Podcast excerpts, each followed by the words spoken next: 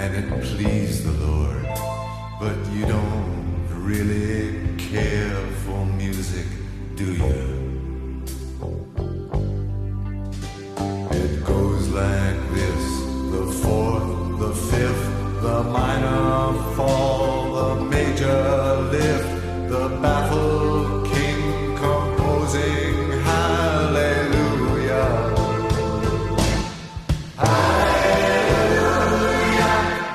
Aí, pessoal, tudo bem? Como é que vocês estão? Está começando mais um Multipop, esse podcast mais. Longo da Podesfera. Olha só, já começou. Já começou a primeira do dia, já começou. Eita, mas hoje nós estamos aqui reunidos e eu tive a honra de poder ser agraciado com a apresentação do programa, porque hoje a gente vai falar da Liga da Justiça do Zack Snyder. Eu até mudo Zecão. o Zecão da Massa, o Snyder.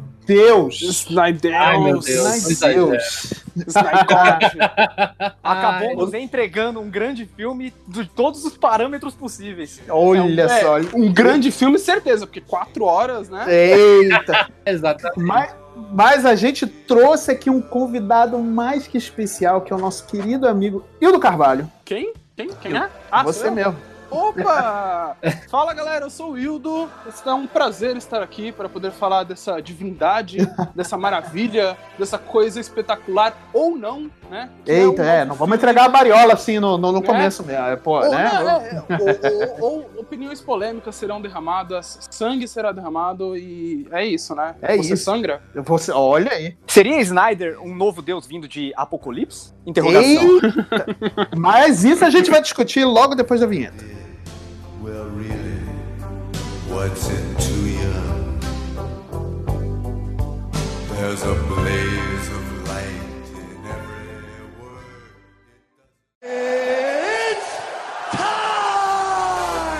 Get over here! I love you. I know. I am the danger. I'm Batman. Make every shot count. Just roll. Action.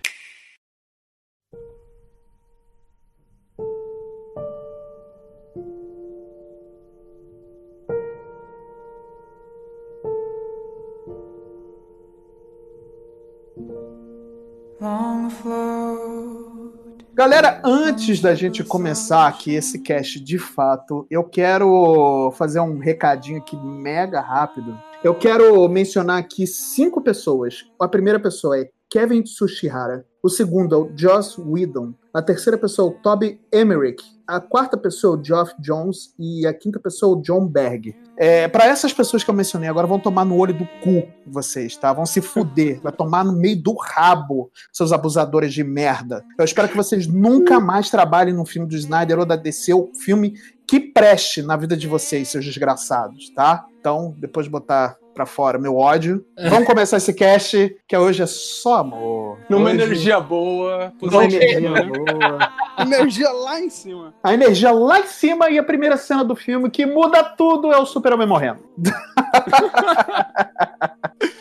Ah, é, mas- Ai, meu pai. E, a- e vamos começar logo com o bem o comecinho do filme, né? Que muda radicalmente o que acontece no filme de 2017. Ele meio que deixa subentendido que o que acordou as, as caixas maternas foi o grito do Superman, né? Foi o fato Não é de ele nem ter o- morrido, É, né? o fato dele ter morrido. Eu acho que é- eu acredito mais no fato dele ter morrido, porque é o que é mencionado depois, logo no filme, durante o filme, né? Que a partir do momento que o Kryptoniano morre, o protetor das caixas, né? Que ele mesmo não sabe que é o protetor, mas existe o Kryptoniano, o protetor das caixas, e ele morreu e foi convocado o Steppenwolf. É, e uma coisa que é interessante, porque no filme de 2017 não fazia sentido o Steppenwolf vir por causa que uma das caixas foi acionada, porque não teve nada exatamente que acionou ela, entende? Exatamente. Não é explicado, por exemplo, por que a criação do ciborgue, que demandou uma caixa ser acionada, não chamou o Lobo da Steppe na primeira vez, e dessa chamou. Agora, nesse filme, explica. Exato. Eu achei isso, tipo, um ponto, assim, um fechamento muito bem feito de um furo de roteiro que tinha ficado lá atrás. Exatamente. Essa cena no início, ela basicamente serve pra isso. É, Exatamente. E o, e o filme de 2017, E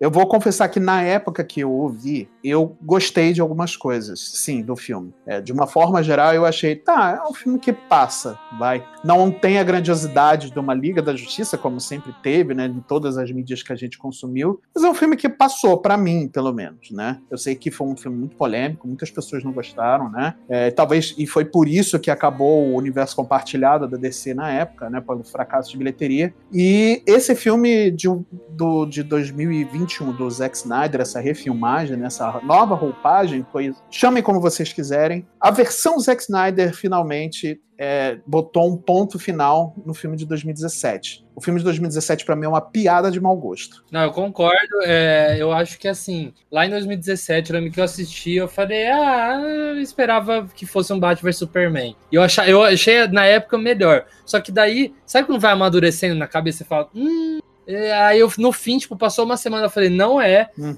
é, é, melhor que Batman vs Superman, é pior, e, e comprometeu todo o universo DC ali, tudo que, tipo, falavam que ia acontecer, né? Uhum. Falavam, cadê o, o que, que aconteceu no Batman vs Superman, negócio do sonho, não tem uma referência a isso, ficou jogado, aquele negócio do Flash surgir do futuro, né? ficou jogado, ficou por isso. Uhum. Só que eu falo, falo uma coisa para vocês aqui, mesmo com essa nova versão, eu tenho ainda uma crítica que ainda não, não, não me convenceu, que é como eu quero que vocês me expliquem. Posso estar falando muita merda. Mas uhum. como que o Steppenwolf, ele surge ali, ele teleporta, mano? Como? O que, que é aquilo? Aquele é um tubo de explosão. É, todo o universo que compete, é, que, aliás, todo o universo que compele Apocalipse e a mitologia do Darkseid foi criada pelo Jack Kirby num, numa série chamada Quarto Mundo, que é no momento em que o Jack Kirby ele sai da Marvel e vai para DC. E só a saída, tipo, o cara sair da Marvel, né, o Jack the King sair da Marvel e ir para DC já rende um cast por si só. E lá ele cria toda a mitologia do, do Quarto Mundo, que fala sobre Apocalipse e Nova Gênesis, sobre a guerra desses dois mundos onde habitam novos deuses certo? E o líder lá do, do mundo de Apocalipse é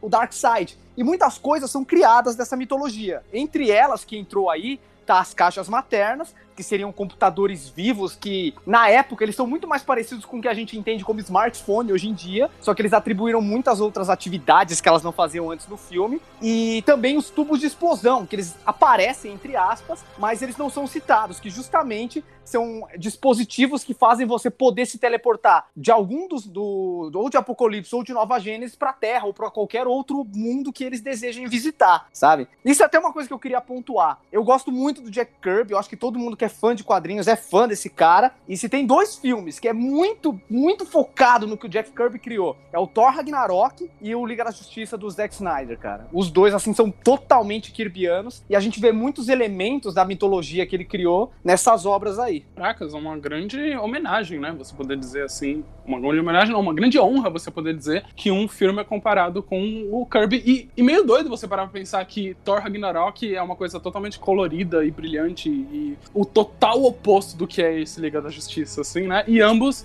beberem da mesma fonte e terem é, as homenagens devidamente prestadas, né? É, exatamente. Mas o respondendo aqui também a, o que o Luca perguntou, que é até uma pergunta muito válida, né? O, o, Dark, o Darkseid, o Steppenwolf, ele não simplesmente aparece lá, né? A caixa, a caixa que está em Temícera, convoca ele, que é a primeira caixa que acorda, que desperta depois da, da ah, morte do super-homem, entendeu? É, e, e, isso o filme mostra bem claramente e como e o filme de 2017 não mostra. É inevitável a gente fazer comparações com o filme de 2017, tá, gente? Porque é o filme que foi lançado primeiro, é o que gerou toda essa comoção para o Zack Snyder lançar a versão dele e tudo mais, né? Por conta do, do com a tragédia que aconteceu na vida dele também na época, né? Só fazendo um ampassant aqui, a filha dele se suicidou, né? E ele teve que abandonar a produção do filme. Praticamente ele tinha feito, sei lá, acho que 30 ou 40% do filme, e ele teve que abandonar a produção, né? Pra,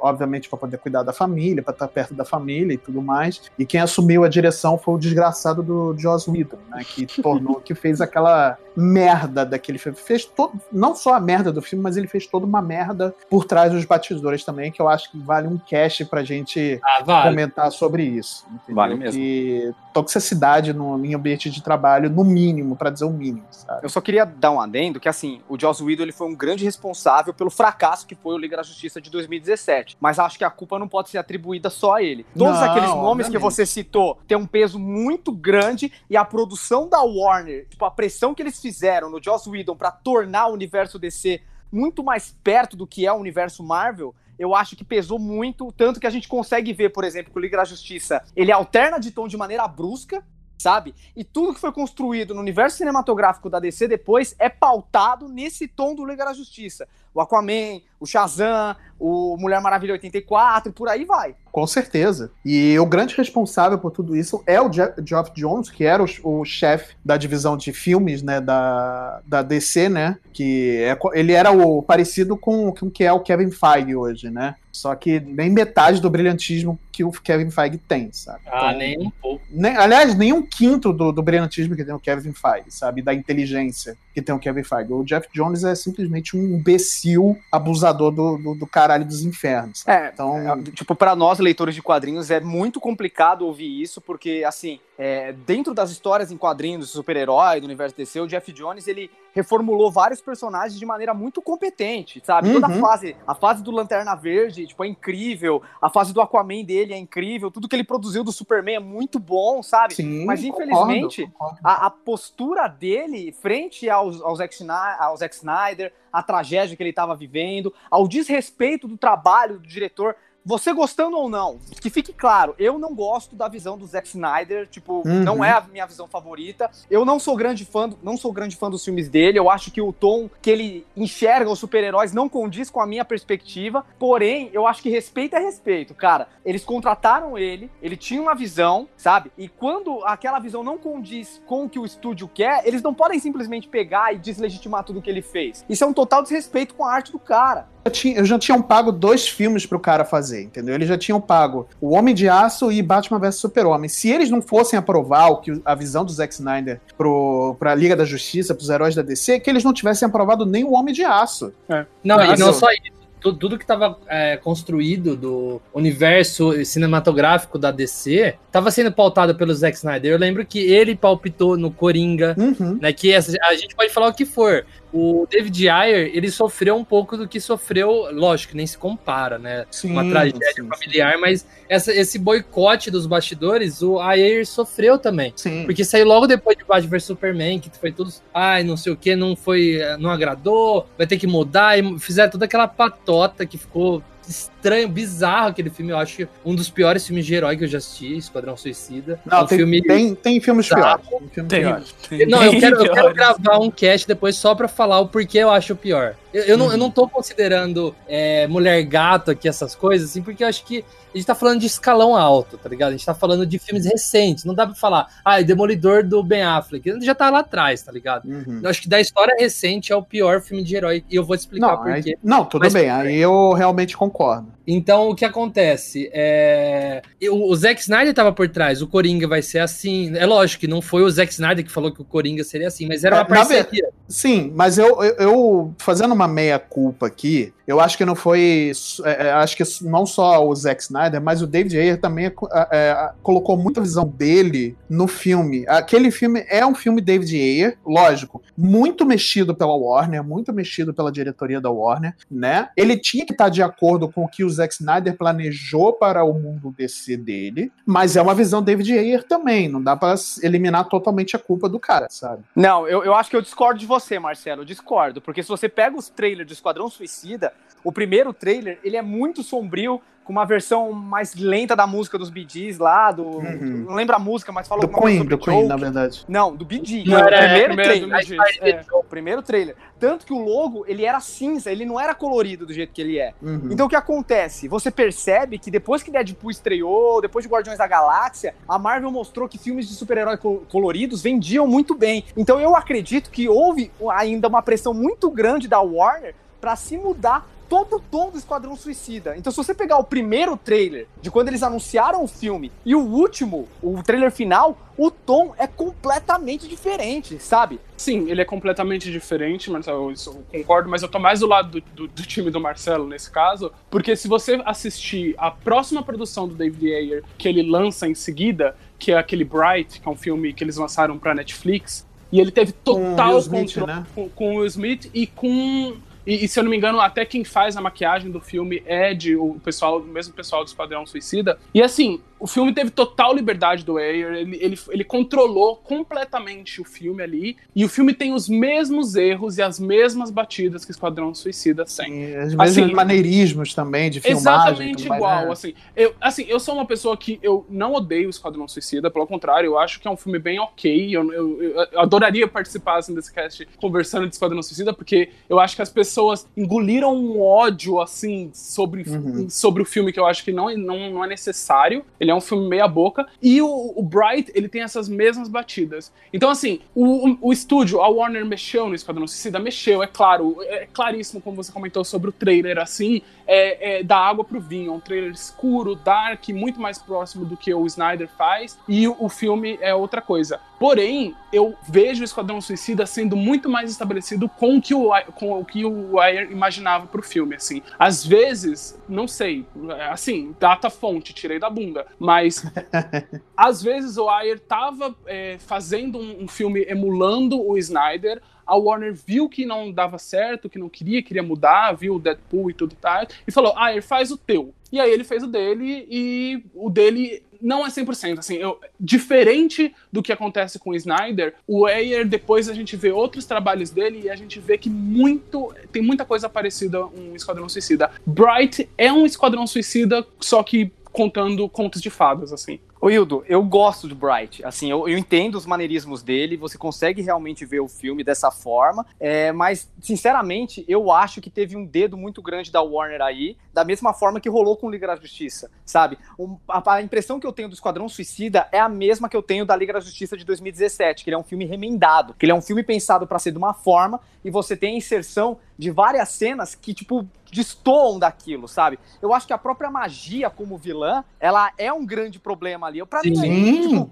o- não é nem o Coringa mafioso, sabe? Eu, eu não gosto daquela interpretação do Coringa, mas pra ser sincero, eu também não gosto da interpretação do Batman do Snyder, sabe? Hum. Mas eu entendo que, tipo, dependendo de como você trabalhar aquilo, funciona Sim, sabe? sim. Então eu acho, sinceramente, é, assim, minha perspectiva em relação a isso, eu não consigo pegar e julgar justamente o David Ayer pelo que ele fez no Esquadrão Suicida, porque eu acho que foi mexido mesmo. E eu realmente queria ver a versão dele mexida, tipo, a, a versão original do que ele Eu imaginou pra também, esse eu tô, eu tô com o Marcel. eu tô com o Porque, Marcel. mano, se fosse pra, é, se fosse pra pegar é, referências de filmes anteriores ou filmes posteriores, de tom, e tentar imaginar como seria, na minha cabeça, o próprio Liga da Justiça do, do Zack Snyder seria muito diferente do que saiu, sabe? Não, eu, eu- tô com o Marcel, é, eu, eu queria ver a visão do diretor, eu sempre sou favorável a isso, eu quero ver a versão do diretor. E assim, por mais que a Marvel é conhecida por já ter tretas com diretores, tipo, por exemplo, o diretor de, de Homem-Formiga, né? Que é seria White, né? White, ele saiu por coisa criativa tal. Falou que a, a, Marvel queria impor algumas coisas ali. Mas pelo que a gente sabe, é uma coisa mais leve. Tipo, você vê aquele filme, por mais que não foi o Edgar Wright que dirigiu, você ainda vê a visão dele. É verdade. É, é um filme Edgar Wright ainda. É verdade. Tanto que 2, apesar de eu gostar bastante do 2, tem um tom diferente já, porque já não era de Edgar Wright dirigindo. Então, tipo, eu acho que a Marvel dá liberdade, mas ela fala assim, ó, ó meu amigo, faz o filme que você quiser, mas tem que ter isso, é o que fez com o James Gunn. James Gunn, faz o filme aí que você quiser, mas você pode usar, você tem esse catálogo aqui de personagem. Você vai ter que pôr o Thanos, meu amigo. Não, mas o Thanos eu não quero. Não, se você quiser fazer esse filme, você vai ter que pôr o Thanos. Então, beleza, vou pôr o Thanos. E foi isso, tá ligado? Isso é o próprio o James Gunn falou, que a Marvel queria colocar o Thanos, ele não queria, mas ele, ele teve que pôr. E mesmo assim é um filme do James Gunn. Então, acho que faltou isso pra descer, sabe? Mas voltando aqui sobre o filme do Zack Snyder, sim, que é o da Liga da Justiça, é, eu queria comentar então sobre a parte seguinte do filme, que é o diálogo. O, o diálogo não. Na verdade, é o Bruce na, gel- na geleira, né? Que é o- a sequência seguinte, né? Da abertura, que é quando ele vai conversar com Aquaman, né? Pela primeira vez. É, eu tava conversando com o Marcel outro dia, quando a gente viu o filme pela primeira vez e tudo mais, e uma coisa a gente concordou, que o Marcel pontuou e a gente concordou. Eu eu acho que essa cena se estende muito. Acho que ela é muito mais longa do que deveria. Sim. Entendeu? Eu não falo o filme, mas essa parte em específico, além de outras partes do filme, elas poderiam ser mais rápidas, condensadas, entendeu? Mas, mas de uma forma eu entendo por que, que a Warner fez, foi exatamente para colocar os créditos iniciais. Por hum. isso que essa hum. cena ficou longa. Não sei. Eu, eu acho que assim, se tem uma coisa. É, gente, eu gosto do Snyder, tá? Eu gosto dos filmes dele. Mas se tem uma coisa que o cara não é, é ser sutil. Ele não é sutil, é. ele é tipo. Não, ele, é, ele, É, na, na cara, é escancarado.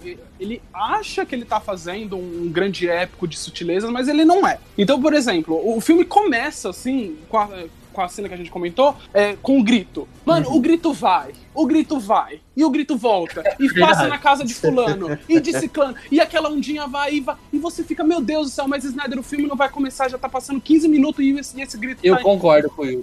Então, e aí, e, e vai, e vai. E, e, o gelo, e essa sequência na geleira é a mesma coisa, sabe? Ele filma, ele filma o gelo de, de cima, aí ele filma o gelo de baixo, aí plongé, conta plongé, corte, e faz isso. E, e, ele vai indo assim, sabe? Assim, isso é Snyder. Para mim, eu tava assistindo o filme, eu tava tipo, ok, isso é Snyder. Sim. Se você se você é um cara que. Eu acredito que a grande maioria das pessoas que foram atrás desse filme são pessoas que conhecem o trabalho do cara e que queriam receber um, o trabalho do Snyder. Pra, pra bom ou pra ruim, sabe? Às vezes o cara não gosta é, é, Snyder, é o Snyder sem amarras, né? É, é o Snyder e, sem amarras. E eu acho que quando, quando ele faz isso, eu tava de saco cheio aguentava. Eu não aguentava mais ver gelo na minha frente? Não aguentava. Uhum. Até porque, assim, gelo é a pior coisa do mundo, porque é uma coisa branca ali gigantesca. Você, às vezes ele tá Melhor do que esse pedaço. sol, filha da mãe, que tá aqui no, no na cidade. Mas, Porra. assim, o, o, o, a grande lua carioca, se você filmar o Rio de Janeiro de um ângulo ou de outro, você tem noções, de, noções diferentes sobre o, o que está sendo filmado. Aquela coisa branca ali, maciça, eu não sabia mais o que, que ele estava filmando, sabe? Se a gente estava indo para frente ou para trás, tanto faz, porque é um grande pedaço branco de gelo, para mim, beleza, assim, sabe? Eu tava Aliás, okay. eu tenho uma curiosidade sobre essa cena, que é rapidinho, tá? Só fazer um parênteses aqui. Essas, esse lugar onde eles filmaram essa cena do, do Bruce Wayne indo na geleira, né? Até encontrar o, o, o Aquaman, é o mesmo lugar onde foi filmado o Batman Begins, a cena do. a sequência do treinamento do Bruce na, na, na casa do Hazal Ghul. Caramba! Caramba! É o mesmíssimo eu, lugar. Eu li alguma coisa sobre isso quando foi lançar em 2017. Isso, é o mesmíssimo lugar, o mesmíssimo lugar. Só que, lógico, né? Tem a ação do tempo, né? Mas eles filmaram exatamente no mesmo lugar. Que legal. Aí uma, uma curiosidade legal. Inclusive o aeroporto, depois no fim dessa cena, quando o Alfred vai buscar o Bruce Wayne, né? É o mesmíssimo aeroporto do, do filme do Batman Begins. Não, mas é, é, é, essa parte da geleira aí que ele encontrou o Aquaman. Uma coisa assim, não, não que me incomodou, mas eu, eu, vi um, eu vi um meme na internet. Porque o filme do Snyder tem quatro horas, além das câmeras lentas. Do nada, uma menina começa a cantar e fica nessa cantoria e vai. Aliás, é, é uma canção nórdica que ela canta, né? Porque eles estão no. Eles estão na Islândia. Que Olha, não tem nada a ver. Não, tem sim. Assim, dessa, dessa vez eu vou ter que discordar. Tem sim. Eu acho que essa cena ela é extremamente importante pra construção da Nossa. visão do Snyder em relação à Justiça. Me defenda isso. Agora eu estou, assim, totalmente querendo ouvir eu, o que você vai dizer. Então, pra começar, eu vou começar concordando com você que todas essas cenas, a do grito, tudo, é longo demais, cara. tipo, se a gente tirar todos esses maneiristas do Snyder aí, mano, com certeza vai três, tipo, uma hora de filme você consegue tirar, sabe? É muita gordura. Mas segundo, por que, eu que eu acho, acho essa cena eu acho ela muito importante e ela é diferente da Liga da Justiça? Sim. Por quê? Porque o que que acontece? Ah, no caso a Marvel, ela sempre foi chamada de casa das ideias, né? Onde você tem personagens muito mais perto da gente. Já a DC ela é chamada de Casa das Lendas, onde você tem super-heróis que são realmente deuses gregos, sabe? Tipo, aquelas entidades que estão pairando acima de nós, elas são algo mais do que a humanidade pode oferecer, sabe? E, eles estão olhando e velando pela gente. Entende? Então, o Superman ele já foi retratado assim no Batman vs Superman, quando ele era filmado tipo um anjo, sabe? Vindo salvar as pessoas e Sempre. tal, sabe? Então, isso meio que construiu a imagem do Superman. O Batman, ele não é assim no Batman vs Superman, mas aqui ele também vai ser construído dessa forma. E no momento, o Aquaman, ele é construído como um deus, como uma lenda, como uma, uma figura que as pessoas veneram nessa cena, sabe? Uhum. Porque as pessoas realmente tratam ele como se ele fosse uma entidade. Tipo, ele fala pelaquela comunidade, é, quando ele vai embora, as pessoas, tipo, ficam pairando ao redor dele, pegam a roupa dele como se fosse algo sagrado, sabe? Cantam como se fosse realmente um deus que tivesse visitado eles. Então, ape- apesar de tudo, essa cena ela serve pra construir na cabeça do espectador que aqueles super-heróis não são que nem nós, não são que nem os da Marvel. Eles são deuses, eles são lendas, entendeu? Eu acho que Sim. é por isso que essa cena é tão importante assim. Então, E todo herói vai ter essa cena em algum momento, mas ela é muito longa. Esse que é o meu problema com ela. Eu, eu também eu não vejo problema na cantoria aqui. Começou a me incomodar pela velocidade do filme. Eu fiquei, caramba, o filme tem quatro horas por causa disso. O filme não tá andando. É, E assim, essa cantoria podia ter sido cortada pela metade. Não, eu acho que o, o problema da cantoria pra mim não é ela existir. Eu, eu- o que você falou eu concordo e adoro, assim, sabe? Eu acho que é uma ideia muito legal. Mas aí, de novo, o Snyder ele, ele tem umas ideias isoladas, às vezes, que não encaixa no todo do filme. Então, s- talvez se a música tivesse acontecido um pouquinho antes e depois ele conversasse com Batman, tivesse tido essa, essa sensação mais grandiosa. Mas como ela acontece depois de que já teve a conversa no bar, você já viu esse cara com, com a galera, você já viu, fica, fica meio. Eu não sei, sabe quando alguém conta um- uma piada pra você e a piada não tem graça, mas você dá uma risada assim, meio de constrangimento? Eu senti esse mesmo sentimento, assim. Porque eu fiquei assim, eu fiquei tipo, ok, Snyder, eu entendi que você quer dizer que, eles, que o cara é um deus, mas há dois minutos atrás esse cara tava no boteco da esquina com a galera lá, sabe? Então, tipo, eu, eu não sei, eu talvez tivesse construído isso de uma forma diferente.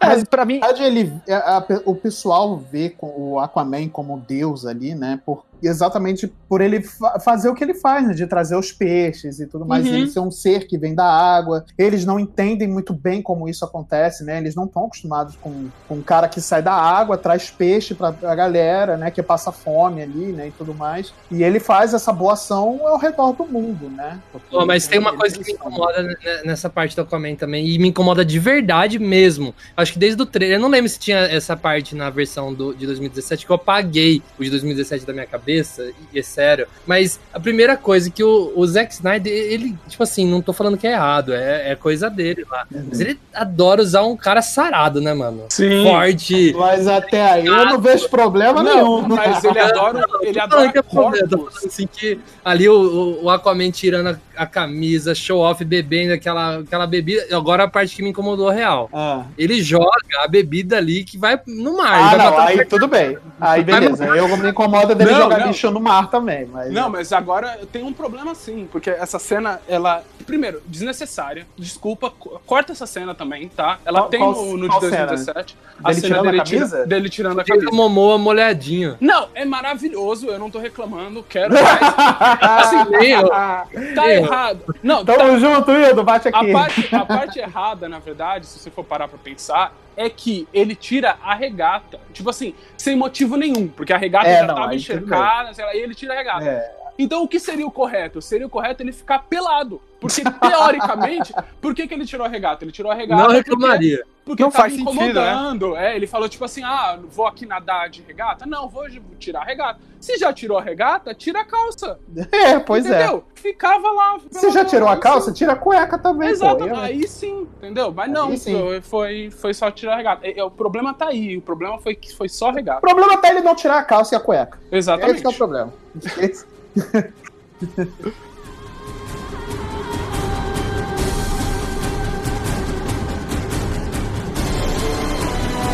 Mas continuando aqui, antes que a gente perca a linha aqui com o Jason Momoa, Já perdemos, já. já, antes que a gente perca mais ainda a linha com o Jason Momoa, porque esse é um homem que nem fizeram com o Schwarzenegger no, naquele comando para matar, é um homem para ninguém botar defeito.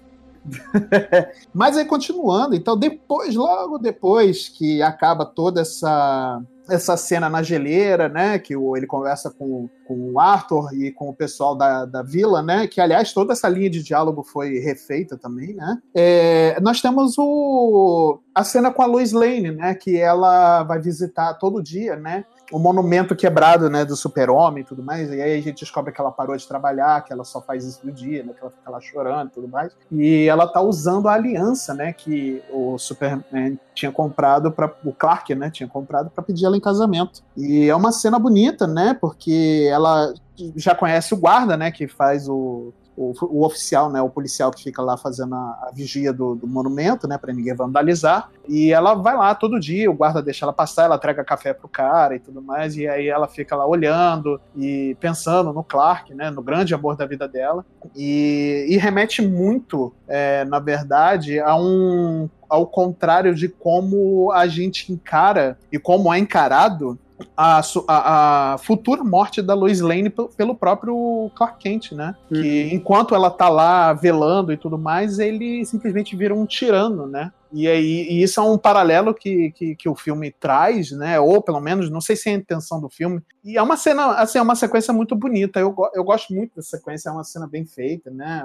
A câmera lenta exatamente no, no dedo dela para mostrar o, o, a aliança, né? Dizendo que ela, ela teria aceitado e tudo mais casar com o Clark. É, eu achei uma cena muito bonita. Eu já tive uma interpretação diferente dela, cara. Eu acho que essa cena diz muito sobre o Snyder e como ele estava se sentindo. Pelo menos, não sei se ela foi gravada assim ou pensada dessa forma. Mas eu acho que o peso do luto que ele teve com a filha dele, para mim, deixou essa cena muito mais emocionante.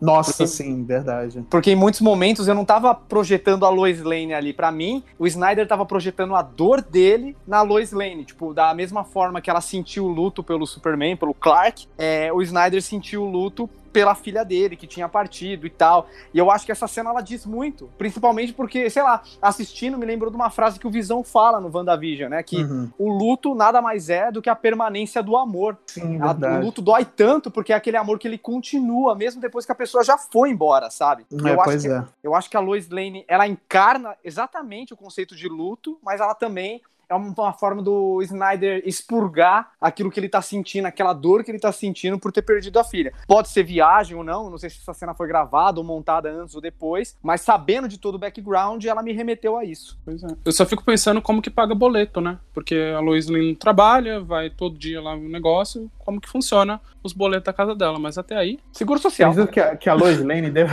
eu acredito que a Lois Lane deve ser uma pessoa muito controlada com dinheiro, porque para manter aquele apartamento no lugar onde é ela mantém, é, pois é. Numa, numa rua que provavelmente deve ser uma rua de classe média, alta, alguma coisa assim, né? eu acho que ela guarda dinheiro. Então, acho que ela é, eu, eu acho que não. A torta direito, né? Eu acho que não. Aparentemente ela tá tomando café no Starbucks todo dia. E quem já foi sabe como é caro. é, pois é, exatamente. Cara, 10 dólares, dois cafezinhos, maluco. É, Olha então, isso. 10 dólares tá o quê? 100 reais, mais ou menos? Uma coisa assim. É, um rim. É, ó. Pô, 10 dólares, cara. 10 dólares é sacanagem. É. é. Mas eu, assim, é, a Lois Lane nesse filme de novo, mais uma vez, é, um, é uma outra coisa do filme de 2017, né? Porque no filme de 2017 ela tá ativa, tá trabalhando, né? Ela tá uhum. fazendo os corre dela. E nesse filme, realmente, ela é retratada mais com essa questão do luto. Eu acho bonito, assim. Porém, eu é um pouco triste você ver uma atriz como a Amy Adams, assim, do calibre da Amy Adams, fazendo um papel tão pequeno, assim, sabe? Tão fechado, assim, dentro dela. Eu sempre quis é, a, ver a Lois Lane, desde que a Amy Adams fez lá o Homem de Aço, eu sempre quis ver ela muito nativa, muito ser uma coisa que a gente já viu, ela uhum. em todo lugar sendo representada. A Lois Lane, ela é, sempre foi representada como que ela corre atrás dos rolês, ela vai Sim, atrás das é entrevistas. É, né? é, e ela não tem medo, e ela consegue. Uhum. E, e, eu acho que até no Homem de Aço ela, ela faz um pouco disso, sabe? Ela vai lá no na Batman vs Super-Homem também. Então, e, eu, e aí nesse ela fica um pouco pouco mais reclusa. Eu sempre quis ver a Amy Adams fazendo uma grande Lois Lane, assim, sabe? Num Homem de Aço 2, alguma coisa assim. E aqui, de novo, a gente tem ela um pouco mais fechada. Eu entendo, é um filme que não é pra ser o filme dela, é pra ser um filme da Liga e tal. Mas realmente, nesse filme, comparado com o de 2017, ela tá bem menos, assim. Inclusive, eu acho que ela tem até menos cenas. Vocês se importam de eu dar um salto pra algumas cenas no futuro? Claro, por favor. É, eu acho que o que potencializa a tristeza da Amy Adams, da Lois Lane nesse momento, é o fato dela estar grávida. Vocês pegaram isso nas entrelinhas? Sim, É, verdade, Não, verdade. en- entre linhas, não, né? O Snyder mostra um, um- um teste de gravidez, né? Ele foca no teste de gravidez. E ela aí olha ele- muito pra esse É, teste, né? e aí, gente, uma olha, fica cara. olhando. É, e no final do filme, no final do filme, tipo, trocaram uma cena que ela tá levando as coisas de volta pra casa lá da Fazenda Quente. Antes era uma caixa e agora é um berço. É, um então tudo bercinho. isso acaba corroborando com a ideia de que ela está grávida. Então agora pense você que você acabou de perder o amor da sua vida e você está grávida dele e você vai criar Sim. aquela criança que é potencialmente meio alienígena sem aquela pessoa do seu lado pra te apoiar. Imagina, né? A cabeça dela deve estar a milhão, né? Posso assustar vocês e deixarem vocês perturbados agora? Eita, lá vem. O Zack Snyder seguiria com essa ideia, mas a ideia original era de que o quem era o pai dessa criança era nada mais, nada menos do que Bruce Wayne. Ah, Não, nossa, não, não, não, não, não, calma, calma. Eu tô falando sério, mano. Eu tô falando sério. A ideia. Que isso, cara, a, não. a ideia era essa, que daí, tipo. Onde você viu isso? Não, eu também vi isso daí. Era a ideia. Parece que no terceiro filme, é- essa criança chamaria Bruce Kent e o que o, o, o Bruce Wayne morreria. É um rolê que acho que cabe até um cast pra gente falar da- das, duas, das duas continuações desse filme que poderia acontecer. Deu até uma Mas é- essa, essa criança ia virar o Batman. Então, faz até um pouco de sentido. Eu não sei se vocês têm essa percepção, mas o Ben Affleck, ele lembra muito fisicamente o Batman do Animated Series da década de 90. Sim, sabe? sim. Ele lembra muito. E naquela animação, existe um crossover entre o Batman e o Superman, e realmente o Bruce Wayne, ele tem um caso com a Lois Lane. Então, provavelmente, o Snyder, ele deve ter visto esse, essa animação, pegado algumas ideias e talvez tentado reciclar essa ideia e trazer para esse universo. Mas, com certeza, o Warner barrou hein, Comedor de nessa- viúva. nessa decisão.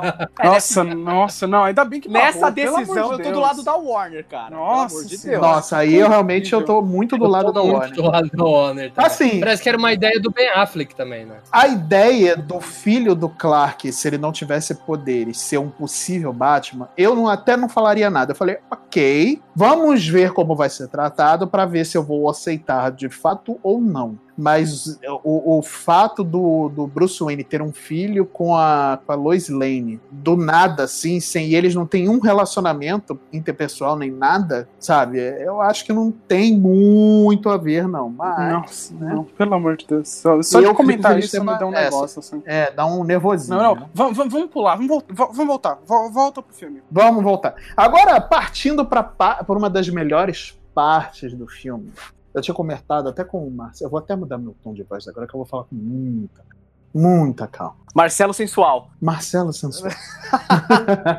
eu tinha comentado com o Marcelo outro dia que eu queria muito, mas muito, ver um filme das Amazonas. Cara, cada vez que o Zack Snyder ou a Pat Jenkins traz Temícera, a ilha de Temícera em voga, né, e coloca lá as, as Amazonas lutando e, e agindo, cada vez mais eu me confirmo, cara, precisa ter um filme das Amazonas. Porque é cada sequência maravilhosa des- dessas, dessas guerreiras. Cara, é simplesmente sensacional todas as sequências que eu vi até hoje de Temícera, sabe? E essa que o Zack Snyder fez, eu acho que foi um trabalho espetacular. Nossa, totalmente. Eu fui ver é, uma- essa cena, a versão de 2017. Pelo amor de Deus, é cortado mais da metade da, da- desse, segmento. Sim, sim.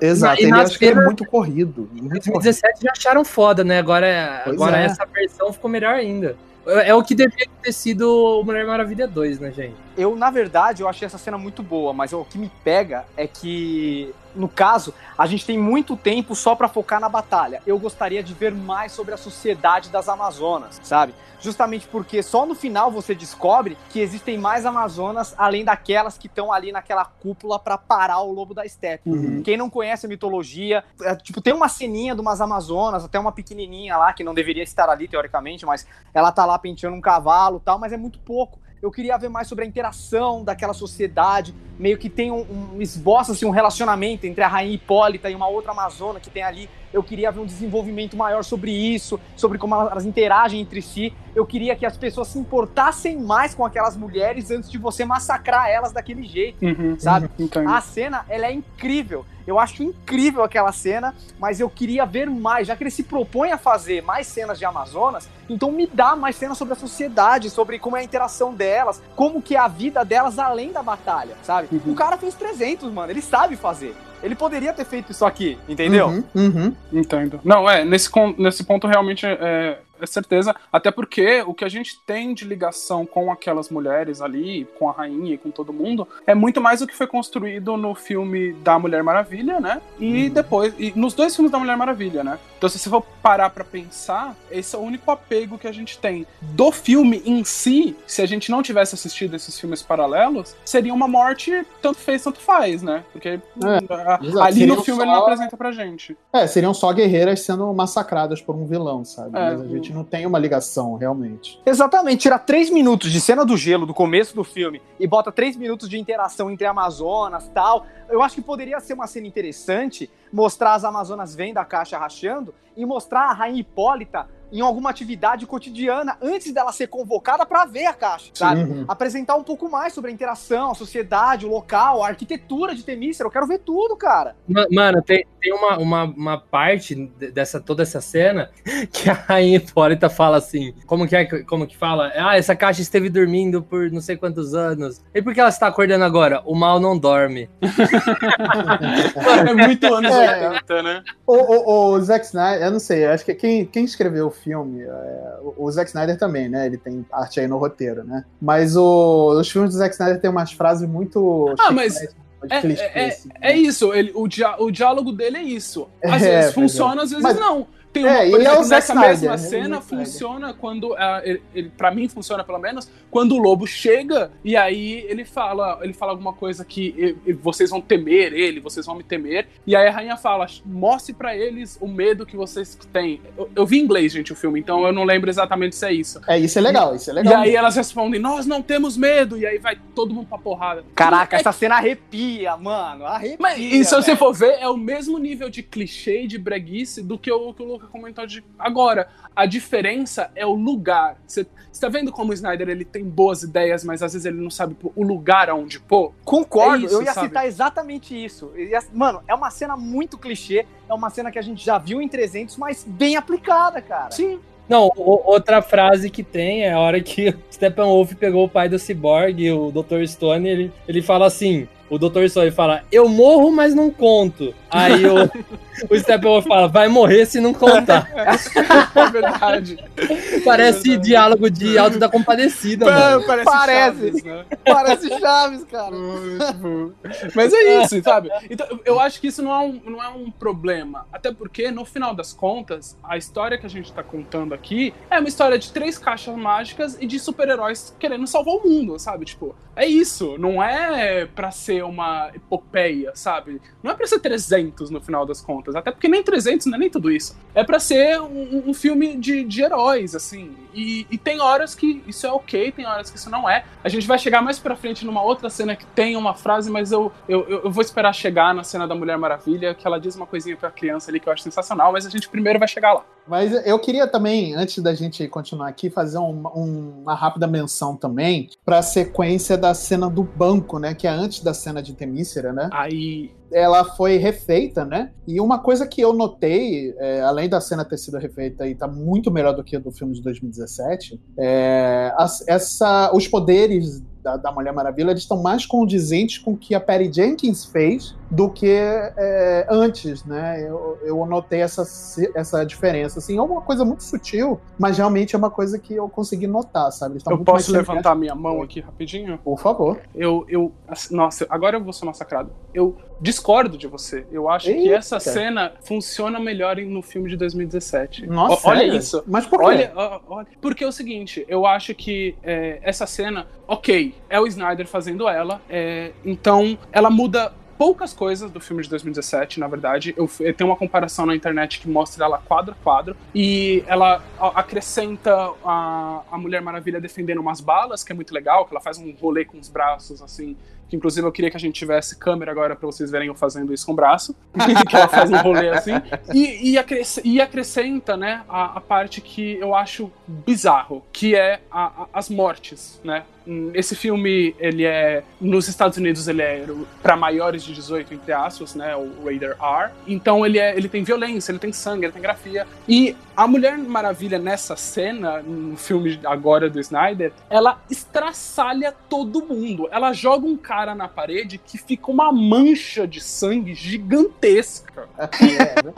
E eu Eu tava. achei verdade. genial, eu Nossa, achei e eu genial. tava. É até então eu tava ok, eu tava, beleza, é Snyder, né? Vai lá, faz o seu negócio. Mas na hora que ela. Ela oblitera o cara quando, quando ela bate os braceletes Só e sabe- o cara vira. Só sabe o, o chapeuzinho. O cara vira nada. Ele vira assim um- um- uma, uma geleca. Eu fico coitado da, da faxineira que teve que limpar aquilo depois. Porque ela explode o cara sem necessidade alguma. Porque no de 2017. eu, eu- no Claro que tem 2017 necessidade. Então, não, olha, eu concordo com o Hildo. Eu acho que eu vou ser massacrado também. É, Não, mas porque ela. A gente já tinha visto que ela não precisava disso. Até então ela tava quebrando os pescoços do cara na boa. E eu tava tipo assim, ah, beleza, vai, faz aí o seu negócio. Porque uma coisa que o Snyder tem, e a gente, isso aqui a gente tem que concordar, é que ele acredita na- no poder da violência. A, o- a visão do Snyder é que, tipo, a, a, a violência ela pode ser utilizada de, pro bem de alguma forma. Isso você pode pegar em todos os filmes dele são filmes violentos, são filmes assim de uma visão que eu acho meio errado, né? Mas ok. O Watchmen, então, é um, é um poço né, do, do, do, do- do pensamento do Snyder, né? Exatamente. Então, assim, eu, é o que ele tem, assim, sabe? Ele, ele tem essa visão sobre o mundo. Ele tem a visão de que a violência, quando usada para o bem, entre aspas, muitas aspas nessa frase, ela é justificável. E eu tava tipo, ok, me entregue aí o que você tá fazendo nessa sua cena do banco. Mas a Diana não precisava fazer aquilo, ela não precisava obliterar o cara, jogar ele pro nada. E aí, beleza. Depois, quando ela fez isso, eu ainda falei, tipo, ok, tá bom, Snyder, ela explodiu o cara. Mas aí, quando ela vira pra menininha, e aí a menininha pergunta: quando eu crescer, eu quero ser que nem você, eu posso ser? Aí ela fala: pode! Como assim pode, cacete? Você acabou de explodir um cara em dois e você vai colocar essa menininha me falando que Mas ela ficou. você acha que a menininha que estava na ponta da arma e, e ameaçada de ser explodida por uma bomba ia se importar de verdade é, com o cara sendo obliterado pela mulher que acabou de salvá-la? eu acho que ela tinha que estar assustada com tudo que estava acontecendo. E não, e não com, com.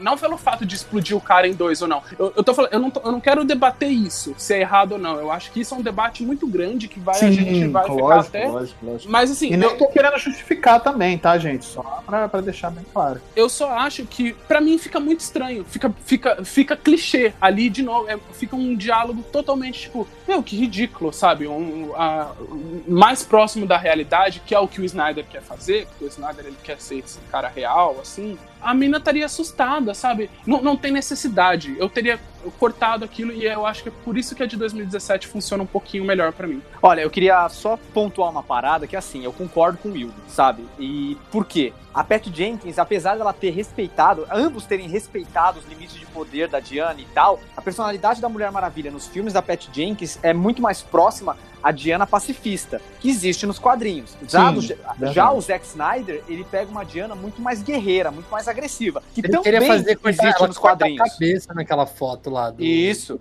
do Superman, né? Exatamente. Então, tipo, ambas as Dianas existem nos quadrinhos, sabe? Só que o que eu acho é que a DC ela optou pela Diana pacifista. E, sinceramente, é a que eu gosto mais. Entende? Então, nesse aspecto, eu concordo com o Hildo. Eu acho que a cena de 2017 funciona melhor. Porque, assim, o Snyder, ele quis tornar a Mulher Maravilha uma inspiração para as novas gerações aí, só que eu acho que ele faz isso de uma maneira muito equivocada, cara. Ela não foi um bom exemplo aí. Independente do propósito, ela deu um. Mano, ela, ela fez purê dos bandidos, tá ligado? Ela foi extremamente violenta. Ela não tava agindo como, sei lá, como uma heroína. Ela tava agindo aí como uma executora, sabe? Como a Eu- própria cena do, do, do 1984 é, faz quase a mesma coisa. O, o início do filme ela lutando com os bandidos no shopping. Aquilo é, a- é a mesma coisa de divisão diferentes. Ela poderia ter explodido cada cara naquele shopping também. Mas ali ela funciona de uma forma muito mais leve, sabe? É, foi o que eu falei, cara. Tipo, em 1984, o que aconteceu entre 1984 e 2017 pra essa mulher ter ficado ultra violenta? Ela deve ter jogado muito Doom. Não é possível, cara. É sempre a culpa dos videogames. Sempre, Exatamente. sempre. Mas a gente ainda tem mais três horas de filme aqui pra gente discutir. eu quero fazer um ampassant aqui em algumas coisas que eu gostei muito, que é o background que eles dão para o Laboratórios Star e pro o Dr. Stone. E o Ryan Choi aparece no filme. Olha que bacana. Pra quem Muito não da hora. conhece, muito, para quem não conhece, ele é o futuro Electron. É, agora ele tá sendo traduzido como Átomo também, né? Porque eu não, eu não sei porquê, tipo, o nome dele em inglês é Atom, tá ligado? Aí traduziram pra Electron e agora mantive- resolveram manter a tradução mais próxima do original. Não É. sei porquê. Por que transformaram em Electron, cara? Qual a lógica disso? Eu te falar que eu conheci o Ryan Choi como Electron mesmo, não como Átomo. Ah, e lembrando que ele é o segundo, né? É, exatamente. O Ray Palmer é o, é, é o verdadeiro átomo, né? O primeiro átomo, né, no caso. Eu Mas eu achei- acho legal fazerem essa homenagem, né? Ou pelo menos esse easter egg. Eu não sei se realmente vai acontecer do personagem aparecer, né? Mas tá aí, apareceu. É, e também o Ryan Choi não foi o único possível super-herói que poderia ingressar na Liga da Justiça que apareceu nessa nova versão, né? É, tem um, um outro senhor verde que aparece bem. Eu bem achei claramente. muito achei parecido Piccolo do Dragon Ball Evolution, mano. Lá vai o Luca. Luca Facts. Manda, manda ver, manda ver, manda ver. Eu quero ouvir, quero ouvir. Manda ver. Ah, Eu, eu, eu achei ele muito, tipo, assim, não achei horrível o visual, não tá cômico. Não tá uma coisa Não assim. tá você horrível, mas também não tá legal, sabe? Não, eu, eu, eu achei assim que, tipo, sei, eu não sei o que fizeram lá no Dragon Ball Evolution, mas agora qualquer pessoa verde que eu vejo, Né? Fizeram ela, me lembra o Piccolo. A Mora te lembra o Piccolo? Não, é que ela é pintada ali, ela é mais de boa. Agora, se tem essa maquiagem zona Ah, assim, olha aí, olha o Luca Marvete aí, olha o Luca Marvete. mano, olha, olha a cara da Gamora, é só uma mulher pintada de verde. Inclusive, ela é Olha o, Piccolo, olha o Piccolo no, no, no filme do Dragon Ball, é um cara pintado de verde. Não, mano, Esse não, é um CG de verde. Mano, Eu olha, queria... Lanterna olha- Verde é, é- é o Piccolo também agora. Não, olha aquilo Não, no pelo amor de Deus. Evolution, gente. O que, que é aquilo? Olha, o, o, É a Gamora. Verde É o que fizeram com a Verde Gamora. Não se foi, for, se você for olhar o camaleão da Legião dos Super-Heróis, você vai ver que ele é o Piccolo, ele é igualzinho, cara. nesse aspecto, nesse aspecto, o visual, ele não me incomodou muito. É. Por quê? Eu vou, eu vou dizer o porquê. Porque eu tô ligado que esse filme, entre aspas, ele é um remendo, cara. Ele não é feito pra ser um filme pra cinema, pra ter um orçamento grandioso, ele é um remendão. Então, pra Não, é, mim, até porque efeito- quatro horas de filme não ia conseguir entrar mesmo no circuito de cinema. cara. Tipo, pra mim o efeito é o de menos. O que eu não gostei foi o jeito que o personagem foi inserido, sabe? Hum. Foi muito a moda caralha, velho. Tipo, primeiro que aquela cena da Marta conversando com a Lois, ela é muito bonita, mano. Eu acho que você matou aquela cena quando você colocou o Caçador de Marte ali. Uhum. Entendeu? Esse é um problema. E segundo, eu tava vendo até um meme sobre isso hoje. Tipo, o Batman pistola querendo bater no Caçador de Marte. Por quê? O cara viu a porra do Zod, o cara viu a porra do Lobo da Steppe, o cara viu tudo de merda que tava acontecendo lá com o Lex Luthor e ele não fez absolutamente nada. Ele só ficou olhando e aí quando tudo tava resolvido, ele chega no Batman pra falar, ó, der ruim, chama nós lá. Tô aqui, nós. ó. Mas Ah, aqui. nós, hein? Mas, mas aí, meu é super querido. vilão, cadê você? Pois mas é. aí, meu querido, Capitã Marvel, o que, que você tava fazendo? Ah, eu tava resolvendo meus, meus rolês por aí. Ó, Hilda, foi Não, você. não, é diferente. Olha aí, É olha diferente. Olha o Hildo sendo cancelado amanhã. Mano, a, a Capitã Marvel não estava na Terra. Não estava na Terra, ela não estava a par de nada que estava Ah, Não, Agora, ó, foi, esse foi filho bom. da puta, esse filho da puta, estava vendo a nave do Zod, conversou com a Fara, velho, com a faraona lá, sei lá, esqueci o nome dela, conversou com a Kryptoniana, não nada, velho. Ele não fez nada. Ele não leu uma mente. Ele não controlou uma pessoa. Ele cagou, velho. Ia ser maneiro ó, uma porrada do, do, do, do Caçador não. de Marte lá, com o Piccolo e o Super-Homem lá contra os caras. Ia ser maneiro. Ó, agora precisamos falar sobre uma coisa chamada Barry Allen. Barry Eu- Allen. Adorei a cena dele. Eu, eu sei que já tinha vazado essa cena. Uhum. E não assisti na época, porque eu falei, ah, que preguiça de, desse filme, não sei o quê. Eu lembro que saiu, logo depois que o filme saiu, que tinha essa cena, né? Uhum. Mas eu não assisti, falei, ah, não quero ver, é isso. E, pô, que surpresa, que da hora que foi a cena, cara. Nossa, Essa é essa, legal. essa nova, essa sequência de apresentação do, do Barry Allen ficou muito Eu legal. fiquei apaixonada pela Iris, cara. Porque Nossa, assim, é, é eu, eu conheço a Iris da série, aquela série é horrível, que eu assisti até a terceira temporada. Sério, é muito e eu peguei uma raiva da personagem, porque a personagem é ridícula na série. E, e, assim, a hora que eu vi que teria ela no Liga da Justiça 2017 foi cortada, eu falei, graças a Deus, mulher chata. e assim, a hora que eu vi, essa nova personalidade dela, lógico que não mostrou muito, né? É, Mas mostrou só nada. Ela- não sei ela- ela- ela- merda lá. muito, né? Mas Pra parece você ser ver. muito melhor, é. Pra você ver como a do seriado é ruim, né, mano? É É, ruim, não mostrou é nada, mostrou. Não, Cara, para. É não, mas muito essa ruim, cena é seriado muito, ruim. Essa cena é bem bonita, assim. Essa cena é Snyder no ápice dele, assim. Essa cena faz sentido. A do Aquaman jogando whisky na água lá, pufa, água bonita. Aquilo não faz sentido. Você sabe o que não Agora- faz sentido? O slow motion no Gergelim nessa cena. pra quê? Mas isso Não, é mas é Snyder. Snyder. Isso é Snyder, É. cara. Não, Para. no Ge- no Gergelim, Olha só, vamos, vamos baixar uma lei aqui agora que tem certas coisas. Por exemplo, essa câmera lenta no Gergelim, a gente tem que relevar porque é Snyder. Snyder faz essas coisas. E não adianta reclamar, porque quanto mais reclama, mais ele vai fazer. É, não é verdade. tipo, Homem de. Aço. Homem de Aço não teve slow motion, Batman Superman teve pouco, mas tudo que ele não usou tá aqui, velho. Se Ele você fez- pegar e- não. cara. é- Eu tava vendo uma matéria de que, no total, 10,35% do filme é só slow motion. Almoço, E aí você fala, 10 é pouco? Não é pouco, não. É, são 25 minutos de slow motion. Cara, é metade de um ato do filme É, dele. Não, isso. vi- 25 minutos, se você pega um filme tradicional, se você pega um bom filme da Pixar, se você pega um Soul, 25 minutos é o primeiro ato do filme inteiro. Tipo assim, Exato. que o Snyder gastou em slow motion, assim, a moda caralha. A moda Ok. caralho, não, que tem coisas que foram feitas. Não, eu até ok. falei aqui, ó. Meu Eu falei- não, não, português ok. aqui, ó. Tem coisas que foram feitas muito bem feitas. Não, Tá. essa parte do Flash eu gosto. Eu acho que essa parte. Eu acho que ali no Flash faz tudo. Tudo ali faz sentido. Sim. O slow motion faz sentido. Essa cena existir pra mim faz sentido, porque você nunca tinha visto nada do Flash, a gente não tinha construção de personagem, a gente precisava saber como que ele era, o, o, o cômico dele, como ele é engraçadão e faz as palhaçadas dele. E aí ele vai lá e no slow motion pega a salsicha, coloca no bolso, e aí você fica, tipo, por que isso? É genial, aí- genial. Depois tem assim, então eu acho que ali tem uma construção de essa cena tem uma construção de personagem legal. Você entende que ele é um moleque, ele tá procurando empregos de bico, ele não tem controle nenhum da vida dele, o currículo dele tá amassado, parecendo um, um papel de assoar nariz. E- Ele é extremamente elétrico, ele não. Ele, ele é tipo assim, ele é o estereótipo do que um boomer acha que um millennium é, sabe? Tipo, ele, ele- ele é elétrico, ele não tem ciência do que ele tá fazendo, e aí ele não para de falar, e, ele, Ele e é a moça bocó. tá tipo, com uma cara meio tipo.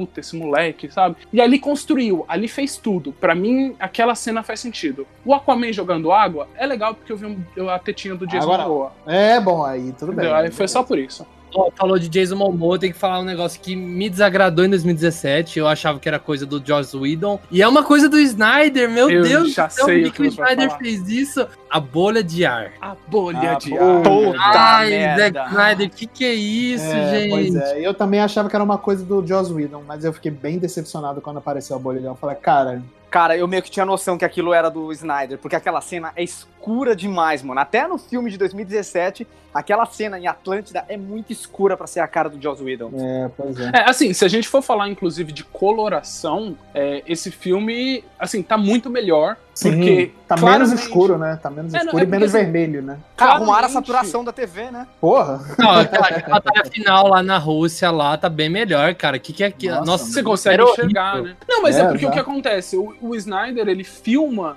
pra ser desaturado, sabe? Isso é de sempre. Ele tem essa, Uhum. essa imagem. E aí o que você faz? Se, se você aí, cara ouvinte, já brincou no Photoshop e sabe o que é pegar uma imagem e ficar mexendo com as cores ali e depois fica uma bosta, foi isso que aconteceu, sabe? Tipo, eles pegaram uma imagem que foi feita pra ser desaturada e aí eles pegaram no filme de 2017 e tentaram colorir ela e ficou aquela coloração artificial É. bizarra, assim, sabe? Exato, exato. Então eu acho legal. Inclusive, eu acho que esse filme, esse filme ele é uma coisa assim. Se você é editor designer, se você trabalha com criação em geral, esse filme, esses dois filmes são filmes muito legais de se assistirem. Você assiste o 2017 e assiste o Snyder e você vê assim como que trabalho de montagem, trilha sonora, edição, como que tudo isso é importante. Porque por mais que o filme do Snyder, afinal de contas, acrescente muita coisa, tem muita coisa que só com o poder da edição, só com o poder da trilha sonora e de muita coisa totalmente diferente assim no filme. E eu acho isso legal. Eu queria trazer duas coisas aqui também, duas perguntas para vocês. Primeiro, falaram que esse filme ele foi filmado para ser preto e branco. Vocês acham que ele tem cara de bebê? Não. Eu acho que isso aí é piração, é fetiche de Zack Snyder. É fetiche. É, eu também acho. Eu acho que aí já exagero, exagero demais. Porque, cara, não combina. Os outros dois filmes não foram preto e branco. Então não tem por que esse, cara. Segunda coisa, segunda coisa importante. Vocês gostaram do enquadramento? Quadradão? Não me incomodou, não. Não. Sabe por quê? O Snyder, ele vive falando que o filme, ele teve essa imagem de ser IMAX, ele queria que fosse mais quadradão. Tipo, beleza, cara, eu entendo. Só que aí rola duas coisas. Um, o seu consumidor vai ver esse filme na TV, cara. Me desculpa, é o que vai acontecer, é o que aconteceu. Todo mundo viu esse filme na TV. Ninguém tem um IMAX em casa. Sei lá, as Kardashians têm um IMAX em casa? Nem isso ter. Sabe? Tipo, mas, a gente, mas a gente não tem. A gente viu isso em casa, na TV, na melhor possibilidade que a gente conseguiu ver. Teve gente que viu no notebook, teve gente que viu no celular, sabe? Então, É, é. não me faça isso de colocar duas tarjonas pretas do lado da tela, porque você tá comprometendo o seu próprio filme, porque você não tá dando para as pessoas verem o máximo que elas podem ver. E aí entra o segundo aspecto. Beleza, você fez tendo imagem em mente de ser um IMAX, ok. Só que você não é burro, você é um dos diretores mais bem pagos de Hollywood. Você sabe muito bem, e todo diretor sabe, que mesmo quando você filma nessas proporções de IMAX que são maiores, o conteúdo principal do filme, ele tem que ser ali na meiota, sabe? Ele não pode vazar para essas barras de IMAX conte é, conteúdos importantes, porque pode ser que ele seja exibido num determinado cinema de uma forma diferente e o, e o o consumidor, a pessoa que vai assistir o filme, ele não pode perder essa informação. Então, Hum. sei lá, você não coloca, por exemplo, o anel do Lanterna Verde quando naquela cena que sai do dedo dele, você não pode colocar nessa barra pra baixo que poderia cortar, porque você é uma coisa importante, você não quer que o seu consumidor perca. Então, o que acontece nesse filme? Você tem, assim, dois dedos, se você assistir o filme com dois dedos na tela, em cima da cabeça de todo mundo, você vai ver que tem um espação. Que é esse espaço que é justamente essa sangria, essa borda de segurança. E isso fica no filme inteiro. Assim, por nada. Tem uma cena do Batman que ele filma de baixo pra cima o Batman e, meu, tem um teco de céu assim gigantesco pra cima da cabeça do Batman e você vê claramente que aquilo era uma- um, espaço de segurança que o filme tinha pra ser cortado. Então, no final das contas, se você tem esse espaço, se você tem essa barra, por que raios você não deu a opção do pessoal de modular isso para aproveitar o máximo de tela? Porque ao invés de você estar preservando a sua visão, você tá tirando a opção do cara de ter uma, um- uma, uma melhor imersão em cima daquilo, sabe? Uhum. Chega uma hora que você esquece das barras pretas, chega uma hora que você esquece. Mas eu ainda acho que é um pouco babaca dele, assim, sabe? Dizer, tipo, não, você vai assistir o meu filme 4x3. E no que diz a preto e branco, que foi a primeira pergunta que o Marcel fez, gente, esse filme não foi feito para ser exibido em preto e branco. Não. Filmes em preto e branco, eles têm uma fotografia pensada para ser em preto e branco, porque você, quando você perde a cor, o filme você perde volume. Então o filme pode ser que ele fique chapado na tela. Tem muito filme que você simplesmente vai no- na sua TV, pega qualquer filme e coloca ele em preto e branco, tira a saturação da sua TV. Você vai ver que o filme vai, vai ter cenas que você não vai chegar nada direito, que vai ser tudo um borrão preto, vai ser tudo um borrão cinza, porque o filme não foi pensado para isso, o filme foi pensado para ter cor. Você quer um exemplo de pensado para preto e branco? WandaVision. Os dois primeiros episódios são em preto e branco e eles foram pensados para ser em preto e branco, tanto que o Visão, ele é pintado de azul. O próprio Farol, que é recente, com o Robert Pattinson, ele tem essa Sim. pegada também. Mas por Você vê que ele é bem... É verdade. porque ele foi pensado para isso. Então, assim, é- é- essas cores, antes de você filmar preto e branco, você tem que pensar uma forma que ela seja traduzida no filtro preto e branco de uma boa forma. Então, isso vai, sei lá, desde expressionismo alemão, sabe? Início do cinema, do qual a, as minas passavam maquiagem na, na cara verde, porque no, no, filme o verde traduzia em branco, sabe? Então, tipo, você tem que ter esse cuidado. Não vem me dizer que você pensou nisso, porque você não pensou, sabe? Ele soltou uma ceninha do filme preto e branco e, meu, vira uma coisa só, vira uma zona. Eu, eu, não gosto, sabe? Eu não, não acho que é para isso. Tem tanta cena dos personagens sendo vistos de costas, assim, com o pôr do sol, com uma imagem bonita. Todos os membros da Liga da Justiça têm essa cena. Uhum. Em preto e branco, elas simplesmente não funcionariam. Vamos, vamos continuar aqui, então, que a gente ainda tem mais duas horas de filme aqui para comentar. Meu Deus!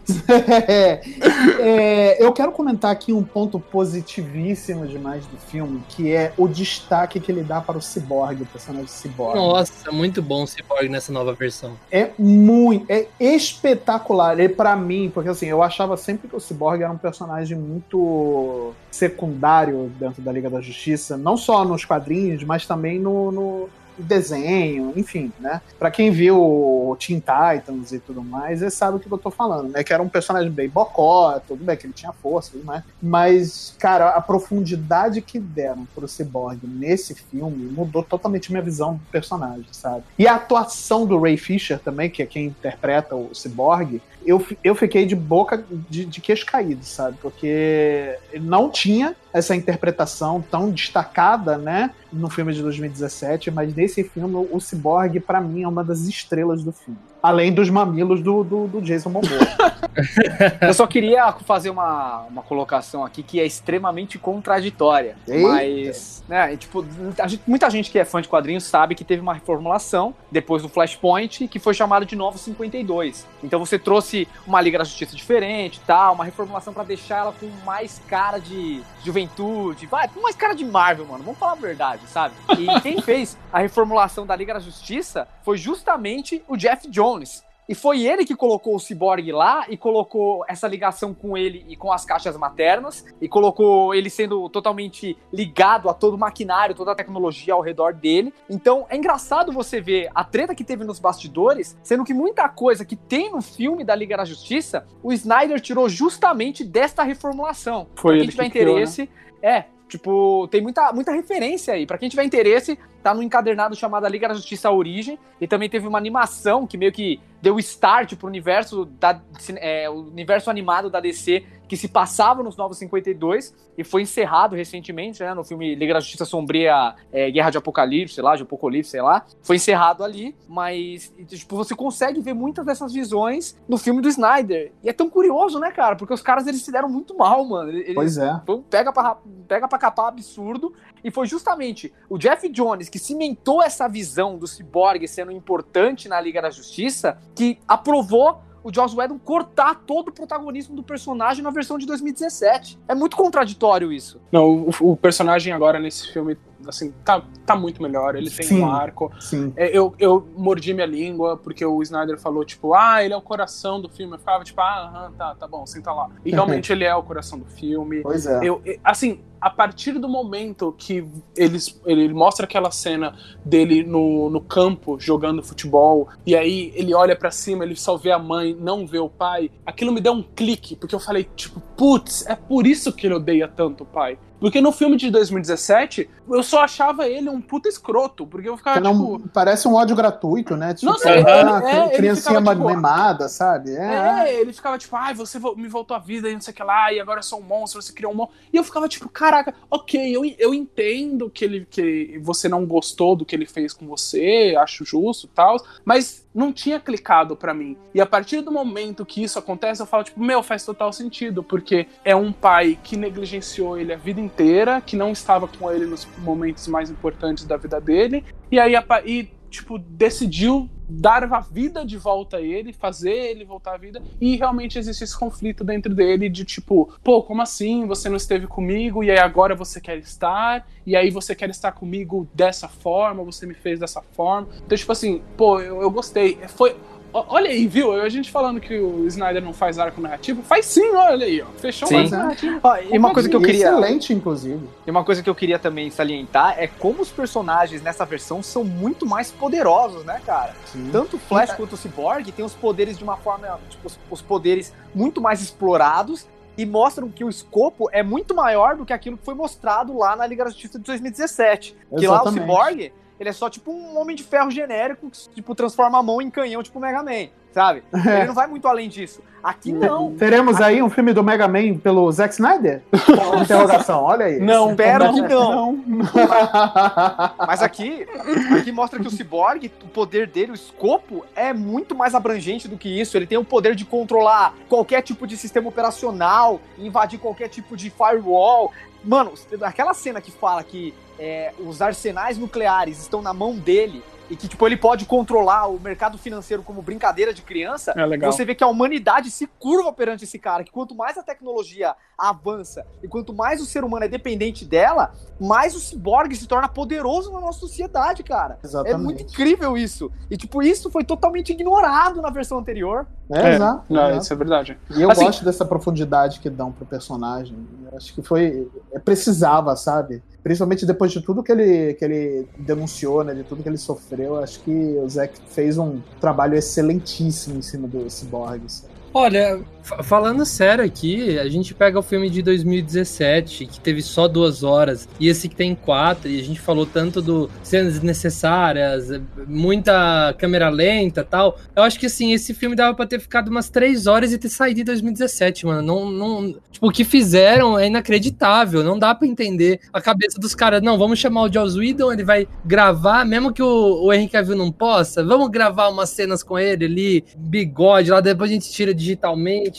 Eu tava conversando sobre isso com o Marcel semana passada, sobre o Superman Boca de Sacola, que, que é assim, não, é, é assim, é uma cena que dava pra ter sido cortada, não é uma cena chave do filme, não tem porque o Boca de Sacola Nossa, tá no começo, não- sabe? não eu discordo, eu discordo completamente com você. E cara. o Marcel É discordou também. Eu acho que assim, eu, eu, eu acho que eu, eu acho que eu até sei o porquê o Marcel deve ter discordado também com você. Porque assim, é, a gente falou aqui de todos os super-heróis quase, mas não falamos do Superman. Eu fico feliz de chegarmos finalmente nesse cara, que é um cara que eu gosto muito. Por quê? O Superman. Por, ca- por causa do peito cabeludo dele? Não, porque o Henry Cavill é um, um gostoso do caralho. Mas. Mano, Além do ele cabeludo bom- mesmo. O Mano, peito dele a- parece um ralo de chuveiro, de tanto cabelo Mano, que. Não, Aquele cara montando o computador, cara, entra na minha meu casa é Deus meu. do céu! Mano, Nossa senhora! Eu desmonto o meu Mac aqui pra você. Você monte, cara. Você Nossa. quer um chazinho? Quer cortina de vovó? Eu faço aqui. Monta também. em cima de mim, isso sim. Mano, Monta eu fico, computador, eu fico é. esticado no chão pra ele.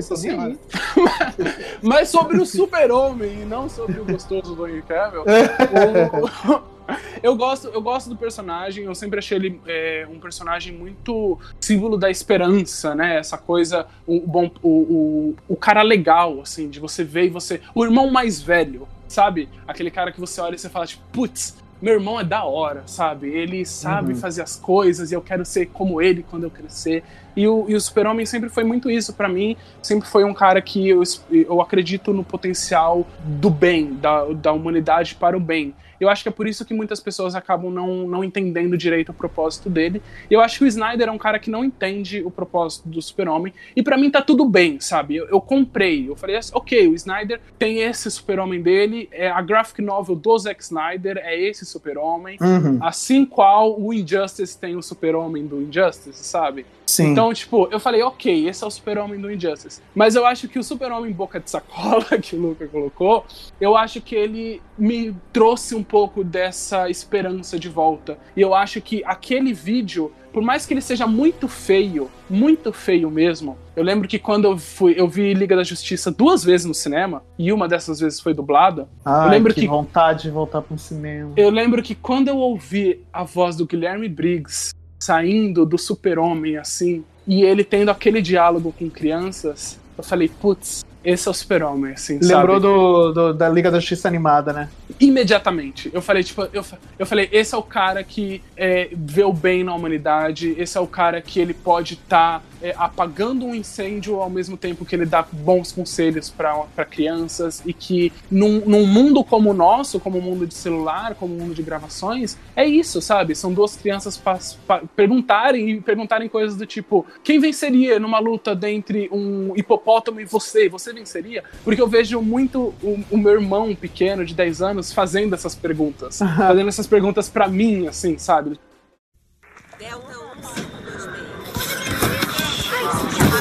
Superman! Superman! A gente pode fazer umas perguntas? É pro nosso podcast!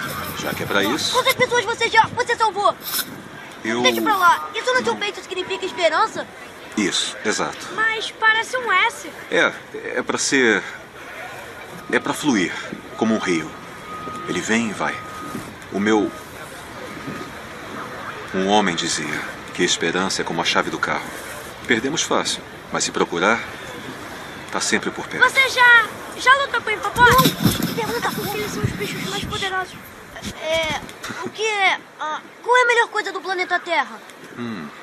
Não, eu, eu, eu, eu acho uma cena legal, de verdade. É que eu acho que assim, sabe, você tem duas opções. Ou coloca aquela coisa horrorosa no filme, ou não coloca. Eu não colocaria, entendeu? Não, eu Não concordo pela, com o cena, Luca. não pela Eu- cena em si, mas é pelo efeito que fizeram. Sim, sim, Não, sim, eu, eu sim. concordo com o Luca. Eu acho que no caso, aquela cena, ela poderia ser feita totalmente com CGI. Da mesma forma que eles trouxeram a, a Carrie Fisher de volta em Star Wars, da mesma forma que eles montaram o, o Tarkin de novo no Star Wars também. Eu, mano, hum, preferia não ter trazido o Henry Cavill de volta, ter colocado qualquer outro cara lá, tipo, com Uhum. uma, uma maquiagem digital. Eu acho que funcionaria melhor. Mas, assim, na minha opinião, eu acho que tem poucas coisas que eu gostei mais no filme da Liga da Justiça de 2017 do que nessa versão. E o Superman é uma dessas coisas. De todos os personagens da DC, o Superman, ele é o meu favorito. Ele tá lá junto com o Arqueiro Verde, sabe? E justamente foi por causa do que o Wildo falou. O Superman, pra mim, ele é o símbolo de esperança. Ele é tipo um anjo, sabe? Ele é aquela pessoa que vai chegar e vai salvar a gente de nós mesmos. Eu acho que ele é o mais perto de um Messias, enquanto os outros são realmente deuses olimpianos, ele é tipo Messias mesmo. Ele, ele não tá lá pelo poder, ele tá lá pra ajudar, pra salvar. Uhum. E eu acho que o Zack Snyder, ele não entende isso. Eu acho que ele não acredita nesse tipo de altruísmo. Sim. É por isso que ele bota o Superman pra matar no primeiro filme. É por isso que o Superman, ele é construído no Batman vs Superman e no Liga da Justiça dele como uma figura que fica caminhando no limiar entre se tornar um ditador e um herói, Sim. sabe? E eu acho que isso tira o peso do personagem quando ele volta lá no final do filme. É justamente o que eu queria dizer, assim, em relação ao Superman, que é o que mais me incomodou. Uhum. Eu acho que ele é mais coerente com a construção do universo, mas não é a visão que eu gosto. Uhum. Ainda mais porque essas cenas que o Joss Whedon colocou, exceto aquela lá do Você Sangra, que ele faz aquela inversão de valores, Nossa. eu acho que essas cenas, ela ajuda a construir a imagem de que quando o Superman aparece, os problemas se resolveram. Até ele salvando as pessoas lá, ele ajudando o Flash e tal. Eu acho que tudo isso é importante pra mostrar que o Superman pensa primeiro em ajudar, depois em combater, sabe? Uhum. Já nessa versão, não. Tudo corrobora pra um futuro onde o Superman vai virar um ditador. E quando ele volta lá no final, eu não vejo ele como uma esperança. Ele é uma potencial ameaça, cara. Sim. Não, ele Sabe? soca a cara do lobo da Steppe é como se fosse um, um ensandecido. E fora o Ele fato vai dele dando um voltar. burrão assim, sabe? Tipo, pelo amor de Deus. Ó, eu, eu, eu- eu acho que assim, eu não tenho muita referência do Superman. Confesso que é um dos personagens que eu menos acompanho, menos eu conheço história, então não tenho muita ligação com ele. Mas pelo que eu sempre entendi, a sensação que muitas pessoas têm com ele é a sensação que eu tenho com o Goku quando ele aparece em momentos dramáticos, assim, e pra ajudar. Ele- o Goku e o Super-Homem pode andar de mão dada, são É, dois bobão. é, é, eu é, prefiro é, o Vegeta. Vegeta e o Batman, que são dois com, com ódio no coração. Só isso. que. Não, mas eu penso que assim, o Goku, ele tá lá, é, é a sensação. eu- Hoje eu penso assim: um Superman perfeito pra me passar a sensação seria um Superman que me passasse a sensação que o Goku me passa. E exatamente isso, é, esse Superman do, do universo Snyder aí, ele nunca me passou uma coisa de tipo, porra, ele é muito foda, eu amo o Superman. Então eu acho que falta isso. Eu, não, eu, eu conheço, eu sei, eu sei de muitas pessoas que começaram a acompanhar esse mundo de quadrinhos pelos filmes aí que a Marvel vem lançado, lançando ultimamente. Então não conhece esse lado do Superman igual eu. Então hoje em dia eu sinto que as pessoas têm dificuldade de se conectar com o Superman, que ele é um personagem muito OP, ele não é muito humano. E isso é, é muita culpa pro Snyder. O Snyder não humanizou ele, eu acho. Sim. Vocês querem saber outro pecado que eu não consigo entender? Por que, que a DC faz isso, cara? Não consigo entender. Eu sei que o, o Joss Whedon tentou usar, mas não ficou legal. Mas assim, eu penso que a, a trilha do Superman ali, é, feita pelo John Williams, que, meu, de super-herói pra mim é a trilha sonora mais marcante, sabe? Tipo, você ouve aquela trilha sonora, te arrepia, você pensa. Eu, eu falei que eu não tenho ligação com o Superman, e essa música consegue me dar uma mínima ligação com o Superman. Eu nunca assisti aqueles filmes antigos, só que eu ouço a trilha e fico arrepiado.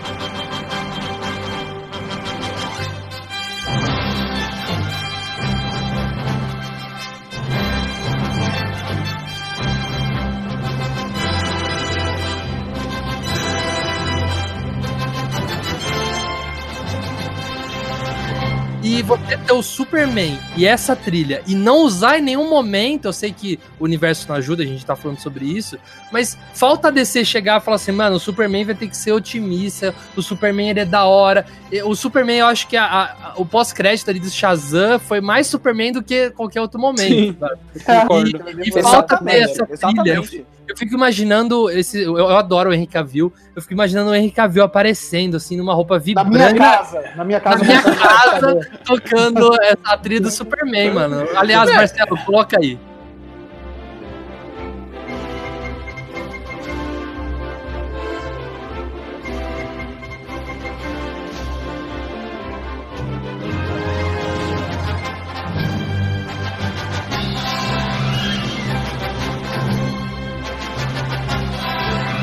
Galera, a, a gente, a gente falou sobre cada personagem da liga e tá faltando um. Quem? Tá faltando de falar sobre o Batman, gente.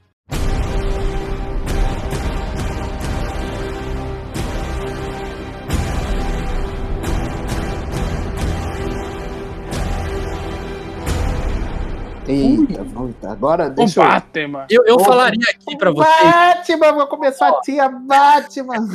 Eu falaria aqui pra vocês que o Snyder seria um, um um diretor perfeito pra trabalhar o Batman. Mas aí eu lembrei, eu ia falar isso. Eu já Mas sei. eu lembrei do Batman vs Superman, que tipo, não, não gostei. Ele saindo explodindo tudo, por mais que o Snyder falou que ele não matou. É estranho, cara. É estranho ele saindo Não. blau, blau, blau, blau. Não, mentira, mentira, velho. Porque ele pega e destrói um cilindro de gás e explode o cara, mano.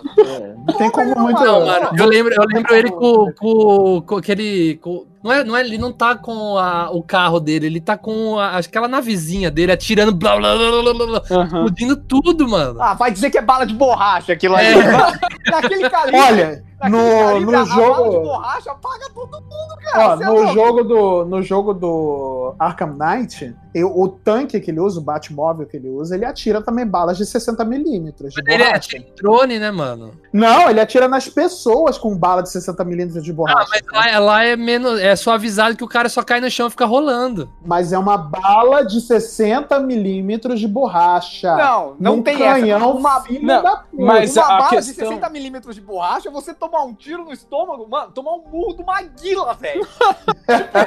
Não, Não mas tem como uma pessoa normal sobreviver. Imagina tipo, um jovem mancebo, tipo o Hildo, tá ligado? Tomando um soco do Maguila, Falando velho. que o Wildo é Sobrou, magricelo, sobrou. sobrou pro. Isso, velho. Sobrou até pro Hildo, gente. Deus. Não, não, mas. Olha, lembra que eu falei, Marcel, que eu não quero ódio nesse programa? Falei, não jogue seu ódio pro Wildo. Coitado.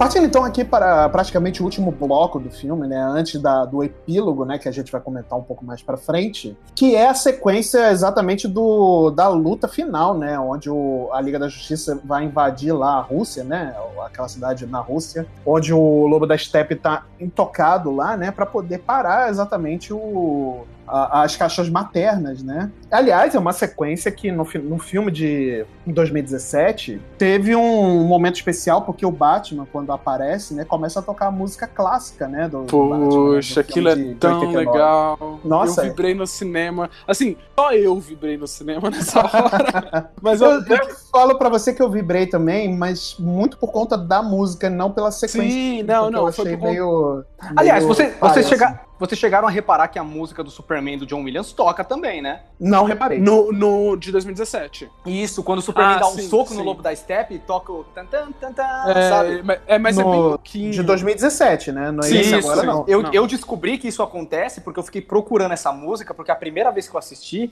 eu vi que tava nos créditos. É verdade. Ele dá. É, é- é muito, é muito fraquinho, assim. é- A maioria das pessoas não percebe. A do Batman quase chega a tocar mesmo. Eu acho que por conta que quem cuida da trilha sonora do de 2017 é o Daniel, que é o cara que fez a música do Batman, talvez ele tenha falado: ah, não, essa aqui é minha, eu deixo tocar um pouquinho mais.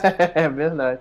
Mas é, eu, eu acredito que essa sequência, é, como um todo, ela ficou muito superior do filme de, de 2017, né? E até a tonalidade mesmo mudou, né? Agora é um tom mais azulado, né? Opa! Do que um- aquele tom vermelho, pastel, sei lá, sangue que foi do filme de 2017. Pois é, se eu pudesse resumir esse- essa sequência inteira, eu, eu acho que resumiria, ou talvez o filme inteiro, seria um, um canal que tem no YouTube que é Editing is Everything. Que é tipo, Uhum. a edição é tudo. E ela Sim. pega, ela pega um, é, vários filmes conhecidos da cultura pop e ela edita eles pra virarem outras coisas. Então, sei lá, Uhum. um filme de terror do Shrek, ou então 50 Tons de Cinza de Bela e a Fera, algumas coisas assim. Uhum. E eu acho que essa sequência é mais ou menos isso, assim. Edição é tudo. Porque ele troca trilha, ele monta algumas coisas em lugares diferentes. Ele remonta, né, na verdade, toda a sequência, né? Porque Sim, ele aproveita e aí- bastante coisa da primeira parte, do E primeiro aí, filme, quando né? você, e aí quando você vê, assim, é a mesma cena, só que não é a mesma cena, sabe? Uhum, Tipo, uhum. ela, ela tem um outro espírito, ela tem essa cara do Snyder. Eu, a, a cena que eu claramente sei que é diferente é uma cena que ela lembra até Vingadores Era de Ultron, que, eles, que ele dá um slow motion quando tá todo mundo voando assim ao mesmo tempo, assim. Sim, sim, só que é melhor feito. É, é, sim, só que é super, é super legal aquela cena, eu adoro ela. Mas eu acho que ela é a única coisa que realmente tá diferente, assim. E o Momoa não, não grita tanto o que ele sai Ah, gritando. é, ele parece que tá montando cavalo toda hora, né? É, ele tá mais controlado, né? É, pois é. E até o, a própria sequência do Batman, né, no carro, né, ele, eu acho que é melhor também, né, ou é menos... é, Tem mais slow motion. Tem mais slow motion também, né, com certeza. E ele mostra também mais do embate com os, os parademônios, né, ele Sim. mostra mais dos parademônios. É verdade. Então, eu acho isso muito legal. É, a violência gráfica tá muito mais presente. Você tem até um parademônio empalado pelo Batman. Nossa! Inclusive, tem um meme que é maravilhoso, que é tipo, ah, o Lobo da Steppe acha que ele deveria ter ganhado um aumento por ter feito tudo o que ele fez. Quem realmente deveria ter levado um aumento? O parademônio Larry que atira no Flash é, correndo a não sei Tem até nome, tem até nome. tipo, porque é, um- é o, o parademônio, o- nessa cena, né? O Flash tá correndo loucamente em volta da, da, da base ali, né? Uhum. Tem um parademônio que acerta o Flash na perna, assim, tipo, piu! E você fala, tipo, cara, esse, esse aí é bom. E ele morre logo em seguida com um tirambaço no meio da- na cara do Co- Batman, né? Que ele vai lá, como um belíssimo de um filho da puta, vai lá e bluf, na, meio da, na cara não, na cara não! Coitado Esse, esse parademônio merecia ganhar um filme chamado Sniper de Apocalipse. Pois é, mano, o cara acerta ali de um jeito que. Parabéns. Pois é. Parabéns mesmo. E aí, a gente conclui, né, com a- um finish him, né? É um Mortal Kombat aquilo como eles é. destroem o Steppenwolf no final. Porque o Sim. Aquaman empala ele com, com Mas com- não com- antes de acontecer uma cena espetacular que é do, do Barry voltando no tempo, né? Ah, é verdade. Nossa, olha, o pecado que eu ia fazer. Olhei. Já tava pulando aí um, um rolê maravilhoso. Pois é. Que é o Barry voltando. Que eu preciso dizer que eu não tava entendendo que ele tava voltando no tempo enquanto a cena Uhum. foi construída. E, e isso eu digo num- numa forma positiva, assim, sabe? Uhum. Foi Uhum. muito legal conforme. não- eu não esperava, sabe, que ele ia fazer aquilo. É diferente do tipo, Sim, ah, nossa. ele meio que já tinha dado a entender que ele ia entrar na força de aceleração quando ele tava conversando sobre isso com, com o Batman, né? Na- com o Bruce Wayne no começo do filme, né? E- Mas eu imaginei que ele ia, ele ia utilizar dessa força pra dar, tipo, sei lá, um. O Jumpstart, né? No, Isso. No, no, No- Cyborg, né? Exatamente. E não que ia ser essa coisa de. Ele, ele literalmente volta no tempo ali. Ele, a- a- ali é o Snyder estabelecendo claramente: olha, o Flash tem esse poder. Não, Ele não, ele estabelece antes. Ele estabelece antes. É, não sei se vocês lembram, mas na cena que eles vai energizar a caixa materna que tá caindo na água, ele percebe que a caixa já entrou, ele corre mais rápido e a caixa começa a retroceder. É verdade, ela dá um. Ah, Tipo, um- essa Caracas, cena, essa cena, é verdade. ele introduz o conceito que o Flash, se ele corre perto da luz, ele começa a voltar no tempo. Olha, Então, eu não essa- tinha percebido isso. A cena no final, eu achei isso bem legal. Ela não é jogada, ele constrói antes, ele fala pro Batman, depois ele mostra nessa cena, e no final, quando aparece a necessidade, ele mostra que ele consegue fazer, não é um Deus Ex Machina. sabe? Sim, Tudo sim. isso ele entra construído- direto na força de aceleração, né? Você Sim, foi construído lá. gradativamente. E outra, o que eu achei incrível nessa cena é que eu sou um grande fã do Superman do Richard Donner. Claro que o filme tem vários problemas, ele datou tal, e aquela solução dele voltar no tempo lá atrás, ela realmente não Girando a faz sentido. Terra ao contrário, né? Sim, ela é mal construída, não tem amparo físico, ele faz isso do nada tal. O Flash faz a mesma coisa, sabe? É o mesmo contexto, só que eu acho que é uma grande homenagem, porque ele realmente faz ela certa, entende? Uhum. Coloca o personagem voltando no tempo, trabalhando com esse aspecto da maneira correta, bem construída tal. Uhum. E isso eu achei incrível, cara. Quando o Flash faz isso, eu falei, nossa, mano, não acredito. Eu não acredito que ele homenageou os filmes do Superman clássicos dessa forma. Exato. E você vê o, o- quando ele volta no tempo, né? Quando ele a reconstrução dos corpos que tinham sido explodidos, né? Com a explosão lá da, da caixa materna, né? E os corpos sendo reconstruídos, aí o rosto do ciborgue, e aí ele vai lá e toca no ciborgue, e o ciborgue consegue entrar Isso é bonito, dentro hein? do núcleo da, da caixa materna, que cena linda. E o, e o ciborgue lutando contra o, o núcleo da caixa materna, que é exatamente o que a, a Diana falou, que, ele, que a caixa ia tentar, de alguma forma, fazer ele não conseguir completar o objetivo dele. né? Uhum. E aí é onde você encerra o personagem, né? Uhum. Aquilo que a gente tinha comentado lá no início, de que ele era um cara que tinha problema com o familiar, que não se aceitava direito e tal. Ali você fechou, você fez certinho três atos para um personagem e você finaliza ele de uma forma do qual ele termina o filme totalmente diferente do, do que ele começou o Do que filme. ele começou, exatamente. Foi o personagem que mais teve destaque e mais teve evolução. Exatamente. E eu acho também que esse personagem, de uma certa forma, também espelha a experiência que o Zack Snyder teve com a filha dele, sabe? Uhum. Por, por causa da depressão, o fato dela não se aceitar, o fato dela se sentir deslocada no mundo, sentir que ela não merecia aquele mundo ao redor dela. Eu acho que a jornada que o Cyborg passa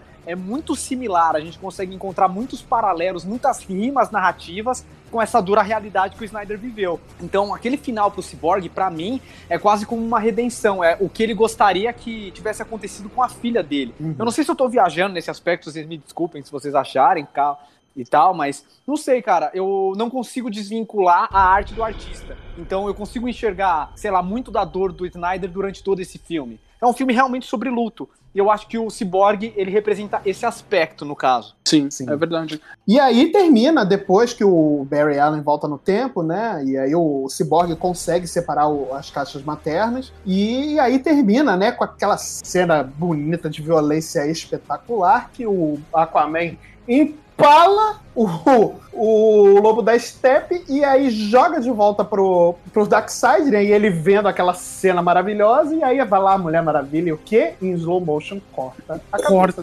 Corta. Eu acho que, eu acho que podia virar um jogo chamado Lobo Ball, sabe? Porque foi Lobo Ball. o Superman vai pro, pro Aquaman, o Aquaman Toca vai pra mim, É. Vai Darkseid, gol! É isso, toca, toca no pai que é gol, pô. Aí, ó. E o Batman olhando assim de canto, né? Poxa, eu não posso brincar com essa bola. É, é.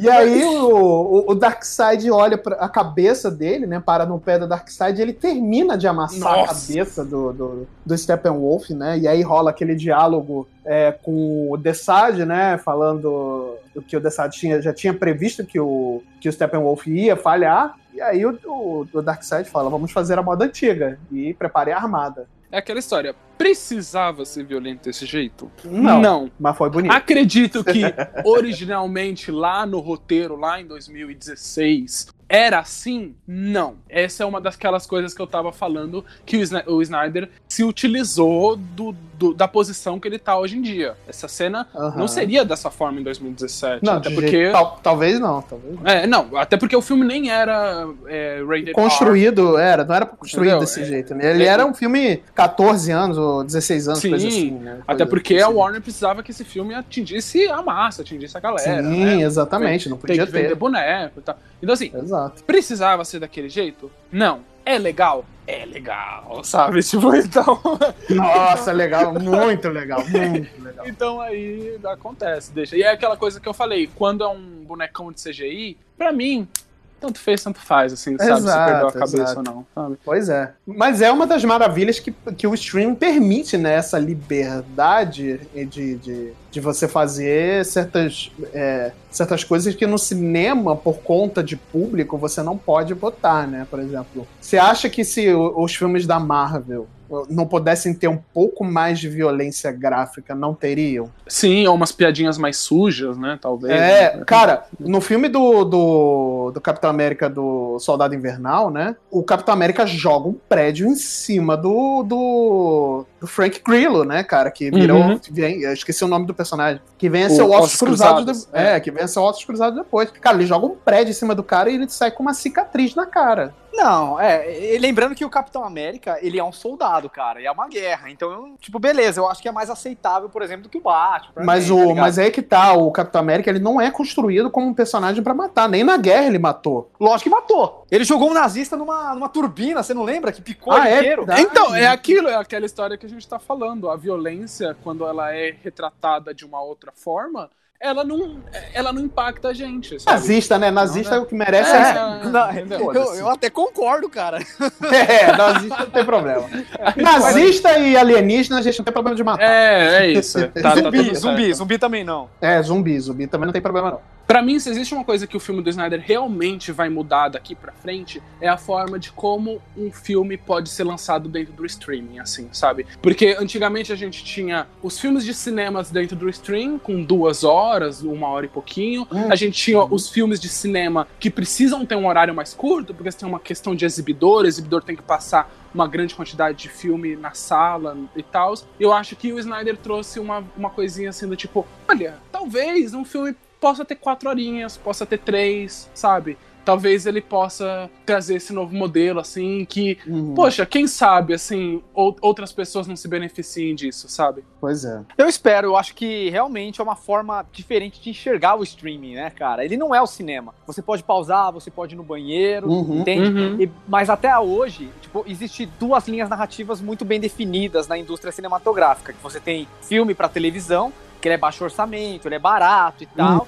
E Uhum. filme pra cinema, que é blockbuster, é caro tal. Então, o filme blockbuster, ele tem que ser num formatinho que gere cada vez mais renda. Uhum. Então o Snyder, eu acho que ele encontrou pela primeira vez aí um meio termo desde que o streaming surgiu. Sim. Que você pode ter um filme blockbuster caro pra caramba que transcende o formato cinematográfico que eles enfiam goela abaixo na maioria dos diretores. Pois é. É, exatamente.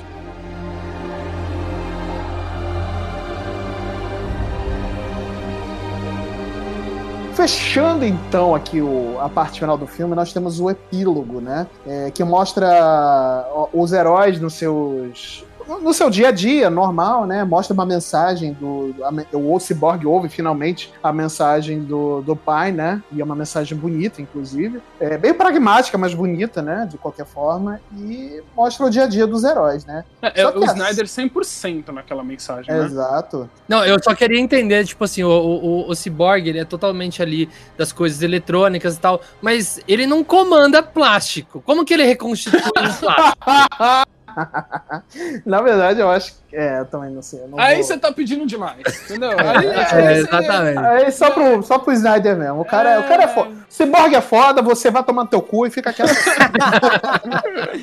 Suspensão de descrença lá não tá, É. né, velho? é, pois é. Ô, galera, vocês não acharam que esse filme teve, igual o Senhor dos Anéis, cinco finais? Sim. Eu achei, eu até comparei isso, mano. Parece retorno do rei. Tipo, é muito final um atrás do outro, sabe? Pois é, porque E- ele e- mostra, ele mostra o final de cada personagem, né? Que faz a ligação pelos, com os seus próprios filmes, né? Principalmente o Aquaman. Eu acho né, que não é só isso. É que mostra o final da liga como um todo. Aí tem a cena do Lex Luthor. Aí tem o sonho do Batman. Aí tem o Batman acordando. Daí assim. Aham, sim, É. é exatamente isso. Agora, essa cena do Lex Luthor eu não consigo engolir ainda, porque é a mesma cena de 2017, só que com um finalzinho diferente, né? Que ele... É, mas Tá na faz hora da gente montar nosso próprio clube. Ah, Então, mas, mas sabe o que eu acho? faz mais sentido. sentido, ok. Você sabe mas por quê? Ainda não gosto. Na, na ideia, na ideia original, o filme solo do Batman do Ben Affleck seria lutando contra o exterminador que descobriu a identidade secreta dele. Eu ia falar Esse ia ser o plot, saca? Então quer dizer que aquela cena pós-crédito do, do, do, do Slade trocando ideia com o Lex Luthor ia meio que dar base pra tudo isso. Tipo, é, faria sentido o Slade começar o filme já sabendo que o Bruce Wayne é o Batman. Agora, sabendo que esse filme foi cancelado, realmente ficou uma cena jogada.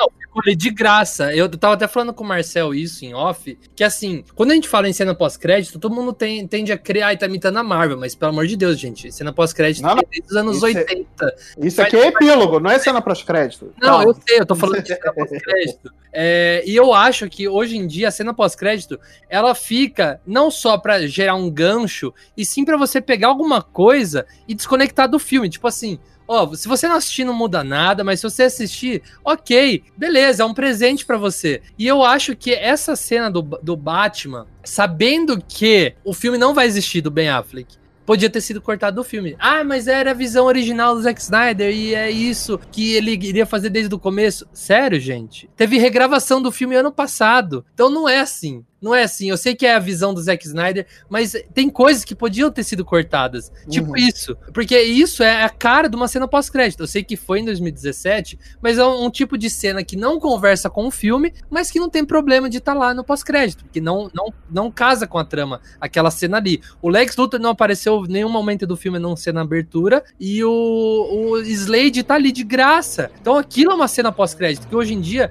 virou uma coisa que, ah, eu, a cena pós-crédito é da Marvel. Não é assim. Então acho que o, o Zack Snyder tá com tanta birrinha que ele gravou uma cena pós-crédito.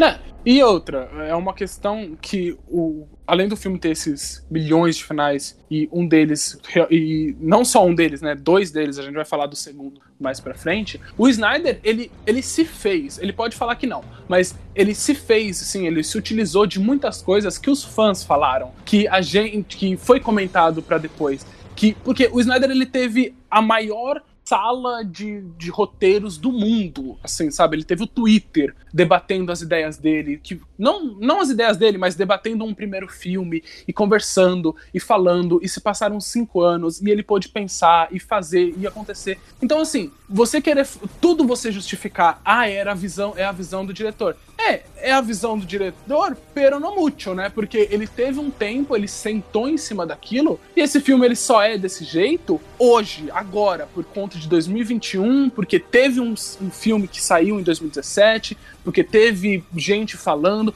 ele só é dessa forma por conta disso. Então, a, onde ele erra, não é tipo, ah, é a visão original dele. Não, não, não, não é nada de visão original dele, não. Ele tra a- existiu um mundo se passou, e com esse mundo se passando, você tem que levar em consideração o que aconteceu e o que não aconteceu. Não só para as coisas boas, não é assim, ah, tipo, ah, isso é bom, isso eu quero. Ah, o que eu não quero, eu só falo que é minha visão, ponto, e acabou, assim. sabe? É, ele usou o cheat, né? Ele pegou e viu a reclamação de todo Sim. mundo e arrumou aquilo que a galera tava reclamando mais. Não, e uma dessas arrumadas é o que a gente vai falar agora, que é do sonho, do pesadelo, que traz o Coringa, que pra mim me incomodou muito em 2016 você ter um filme. O Batman e o Coringa na mesma cena, eles estão na mesma cena ali, e eles não, não interagem, gente. O, o máximo que o Coringa fala é: olha quem tá aqui. E eles não se olham, eles não interagem. Então você tem no mesmo filme o Batman e o Coringa e eles não conversam. Isso pra mim é um crime, gente. Sabe, tipo, eu, eu vou entrar em mais detalhes disso quando a gente gravar o cast sobre Esquadrão Suicida, mas isso é um crime pra mim. Você tem um, um dos maiores heróis de todos os tempos, se não o maior, não sei, cabe a discussão, e assim, mais famoso, eu digo. E, e- e na mesma cena, o, o vilão, o maior vilão de todos os tempos, o, o oposto, o, o- a água e o óleo ali, eles não interagem. Então, o Snyder querer corrigir isso, e já que é a redenção do filme da Liga, também ser a redenção do Jared Leto, eu achei legal. E eu sempre fui a favor de- do, do, Ayer, do David Ayer Cut aí, a versão do diretor, pra ver essas tal cenas, todo mundo hypavam que tinha medo do, do Jared Leto, que falavam que dava um filme separado de tanta cena que foi deletada. Então Olha. eu tenho curiosidade de ver, então trazer ele de volta eu gostei. E ver eles interagindo ali eu achei do caralho. A minha única crítica ali, a gente vai falar agora so- sobre o pesadelo, mas uma das minhas críticas tá no momento que acaba. Eu acho que assim, já que é um universo descartável, que por mais que tenha apelo dos fãs já a Warner já tá falando que não vai rolar a continuação, por que o Superman ali não atravessou o corpo do Coringa?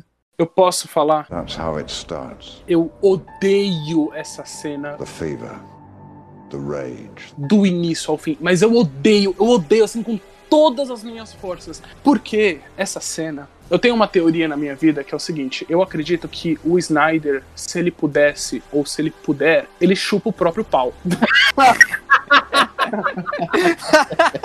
Porque ele é um cara. O que, que eu quero dizer com isso? Ele é um cara que ele gosta muito de si mesmo. Ele gosta muito das coisas que ele faz e que ele Ele produz. tem um amor próprio do caralho, né? Ele tem um amor, assim, uma autoestima que eu queria 5% dela na minha vida. Porra. E por mim, tudo bem, cara, beleza. Se você consegue chupar o próprio pau, faça isso. Assim, vai lá, vai na tua. Só que é o seguinte, você vai me colocar uma cena extra, toda cagada. A cena é toda cagada em todos os pontos de, de, de visual. O visual é cagado, os atores estão totalmente dif diferentes. Gravaram O Ben Affleck. Eu tenho certeza. Nossa, o Ben Affleck tá numa, com uma cara de ressaca, assim, que parece que ele tomou um porre. E ele tomou um porre, um porre da vida, né? Porque a Ana de Armas terminou com ele, ele tá mal, ele já entrou na reabilitação, voltou, saiu de novo. O cara tá zoado, assim, na vida pessoal dele. E ele tá com uma cara de que não queria estar ali, não queria estar fazendo isso. Os efeitos especiais são horríveis. Tem uma hora que mostra o Ezra Miller e é um CGI, assim, que. É, o, C- é, é- é isso que eu ia falar. O, o Ezra Miller é CGI 100%. Nossa, é um CGI que,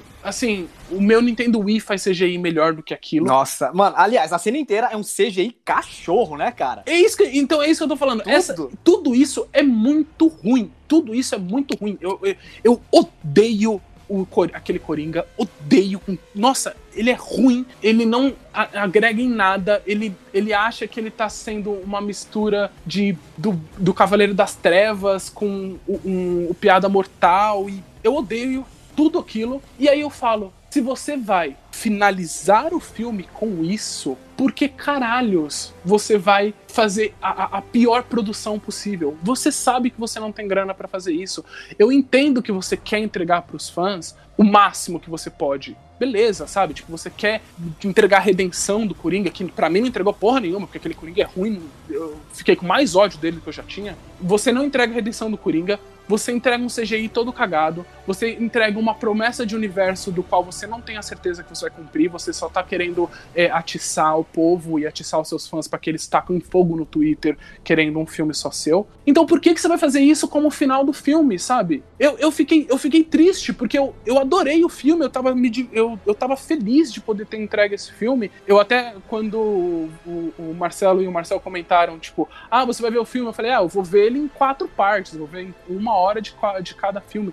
Eu não vi, eu vi o filme inteiro, porque eu, eu gostei, sabe? Eu fiquei feliz. Eu, eu tava feliz de ver até aquela narrativa. E aí você me termina desse jeito, cara? Sério, que você vai me terminar com o, o pior CGI, com um- um- uma história totalmente. com uma história que você não vai poder cumprir, com personagens que não tão legais, que não estão no ápice. Meu, a, a, a Mera, a Amber Heard. Amber Heard é o nome dela? Acho que é. A Mera, ela parece uma porta atuando nessa cena. Ah, sabe? não, ela parece uma porta atuando na vida. acho que o problema em si não é a cena, cara. Ok, não, mas, mas ali ela tá pior, sabe? E ali ela. Porque no, no Aquaman, no- nas cenas que ela aparece com o Aquaman, eu tava tipo, nossa, tá, ok, sabe? Ela, ela fez o trampo dela ali, sabe? Meio que, que en- entregou. Nessa cena ela tá horrível. Assim, ela, ela, ela fala, tipo, ah, eu vou. Deixe que eles venham, eu vou me vingar pela morte do. Eu fico tipo, ai. Ô, ah, Hildo, posso falar uma parada, cara? Fale. Eu concordo com praticamente tudo que você falou, com todas as suas críticas. Eu tenho uma coisa que eu discordo. Diga. Eu gostei. Eu gostei também. O roteiro é. Ai, Mano, nossa. os efeitos, os efeitos são ridículos. O roteiro é cachorro, sabe? Um bagulho de baixo orçamento. Eu tenho a impressão que com Chroma Key eu faria praticamente a mesma coisa, mas eu gostei, cara. Eu gostei de ver esses personagens Eu gostei interagindo. muito também. Eu gostei de ver a visão desse futuro. Eu gostaria de ver um filme da Liga da Justiça. Tá, quer fazer desse jeito? Ah, mano, já que vai fazer um futuro apocalíptico tal, faz, faz um Injustice aí, bota o Flash pra voltar no tempo aí e tal. E aí, a partir daí, começa o universo luminoso do jeito que eu quero, sabe? Deixa o cara finalizar, mano. Ele fez esse negócio, eu gostei. Eu quero ver esse universo. Eu quero mais desse Eu também. Da Justiça Mad Max. Eu- eu- bem, eu quero isso, Eu tô só com que o Marcel, eu tô com o Marcel, eu, eu- é tudo cachorro, é, tudo isso que o Ido falou e mais um pouco. Exatamente. certeza que o- os atores gravaram em home office e o Ezra Miller não pôde, aí fizeram ele em CGI, tenho certeza. Eu- minha única crítica é isso, vai colocar colocar essa cena, é, ai, vai, vai, vai vender, vender o filme com essa cena, né? Com até uma frase que não tá no- nessa cena aí, que é o We Live in Society. É. Não tá, é o- pa- parece que o Jared Leto improvisou e ele mandou bem, porque é um meme concluído, cara. É- é- é, todo mundo sempre quis ver um Coringa falando isso e conseguiram. Mas, é, mano, é o seguinte, eu acho que já que colocaram os caras pra gravar, segundo o, o- o Zack Snyder, o, o Ben Affleck e o Jared Leto estavam na mes no mesmo lugar, mas eu duvido. Não, eu também. Mano, não estavam, cara. Não estavam. Não estavam no tá- mesmo lugar. Aquilo lá tem canal no YouTube que faz melhor, mano. Cara, tem, tem- pode, pode, pode ver, assim, que é um plano fechado, nunca é um plano aberto. Sim. Nunca, Sempre aparecendo o ombro do Batman ou o ombro do Coringa, ou o Coringa desfocado. Então, tipo, já que você gravou e segundo o Zack Snyder era na- no mesmo lugar, eles interagiram, e por que não colocar o, o- o Superman, uma referência direta aí ao Injustice, atravessando o peito do Coringa, tipo, pluf, se fodeu. Ah, eu mas- acho que eu, eu não gostaria de ver o Coringa morrendo, assim. Eu não gostaria. Eu gostaria de realmente ver essa Liga da Justiça com o Coringa. Não, isso seria, mas se tivesse uma continuação, né? É, mas, mas, mano, eu acho que o ideal Tem. seria. Eu acho Ah, que vai ter. Então, vai fechar essa parada? Fecha com, o- com o Superman aparecendo e o, Flash, e o Batman virando pro Flash falando: é agora. Corre, Barry, corre. Legal. Voltou no tempo, sabe? A partir daí trabalha aqui, tipo, o Barry voltando lá pro Batman vs Superman.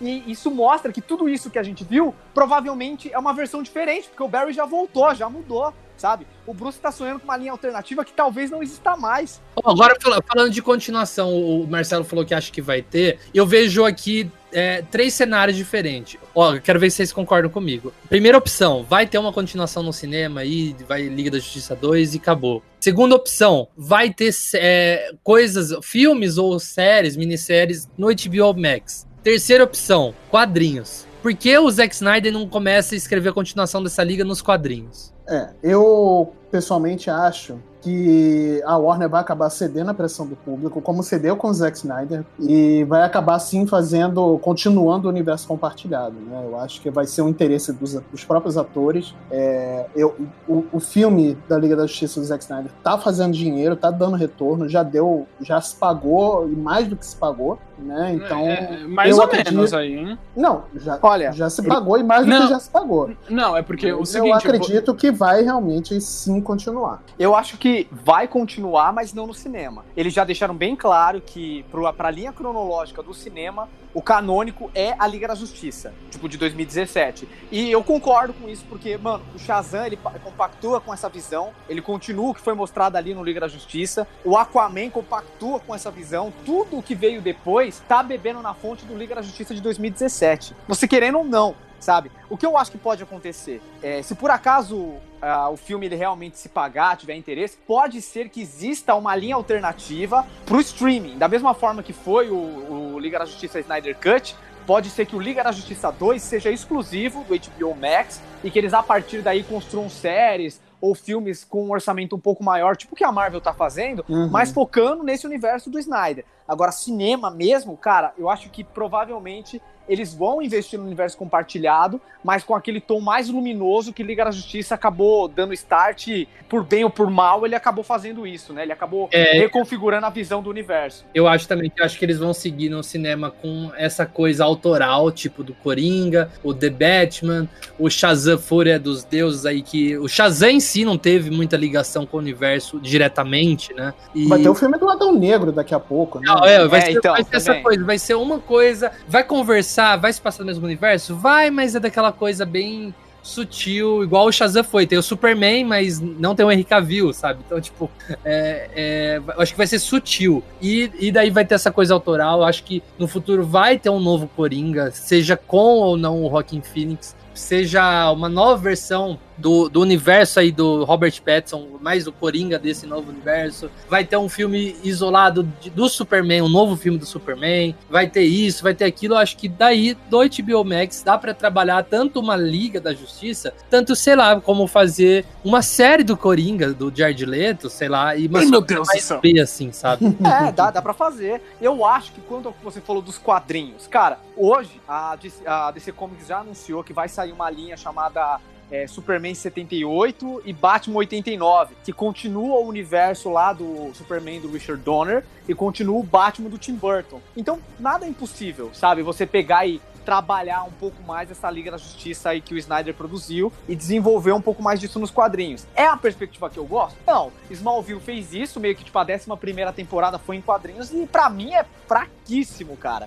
Assim como as histórias em quadrinhos do Arrow também. Então eu gostaria de ver essa versão live action. E por mim, já que a Liga da Justiça é, do Snyder já saiu e dá um start por uma fala do, do Jared Leto, dá um start que existe realmente um multiverso permeando aquilo tudo, então que façam várias realidades alternativas, porque o fã já tá maduro o suficiente para compreender isso, entende? Eu acho que o cinema vai ser, tipo, universo Terra 1, a Terra tradicional, a Terra Prime da DC, sabe? E o Snyder Cut, o Coringa, o Batman do Robert Pattinson são graphic novels. E, e, que venham mais, sabe? Que a DC faça diferente da Marvel, que ela tem aí um fio condutor, um universo fixo, compartilhado, e ao redor dele, permeando ele, que tenham diretores que possam produzir visões diferentes daqueles personagens. Eu acho que funciona dessa forma, a DC pode funcionar dessa forma.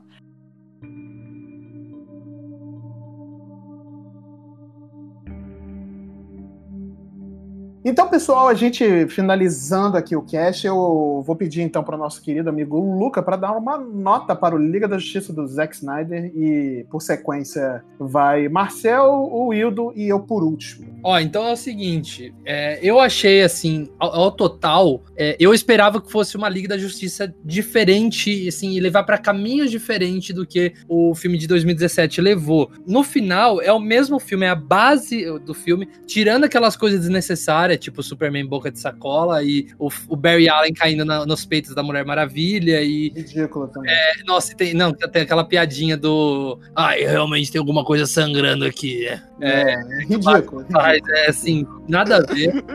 E, e, assim, tira essas coisas desnecessárias. E, e, assim, outra coisa que me incomodou em 2017 era a falta de. Sim, você não se conectava nem com o Cyborg, nem com o Flash, nem com ninguém. Então, esse filme do Zack Snyder, ele traz isso, ele traz essa coisa do Cyborg, traz essa coisa do Flash, é, é, dá uma encorpada legal no filme. Não acho que seja o melhor filme do mundo, mas com certeza dessa trilogia Zack Snyder aí, com certeza ele é um que sobressai o melhor. Eu, é assim, um filme que eu me diverti realmente assistindo. Já falei minhas críticas uh, durante o cast, assim, mas eu gostei do filme. Pode parecer. É o que a gente sempre fala aqui, né, Marcela? A gente sempre uhum. traz. A, a gente fala o que a gente não gostou, porque é muito fácil falar o que a gente gostou. É, então, exato. Eu gostei do filme, foi um filme divertido. Afinal de contas, estamos mais de duas horas falando sobre o que, que a gente gostou. não, eu, não me incomodou o formato da tela. Uhum. foi, assim, maravilhoso.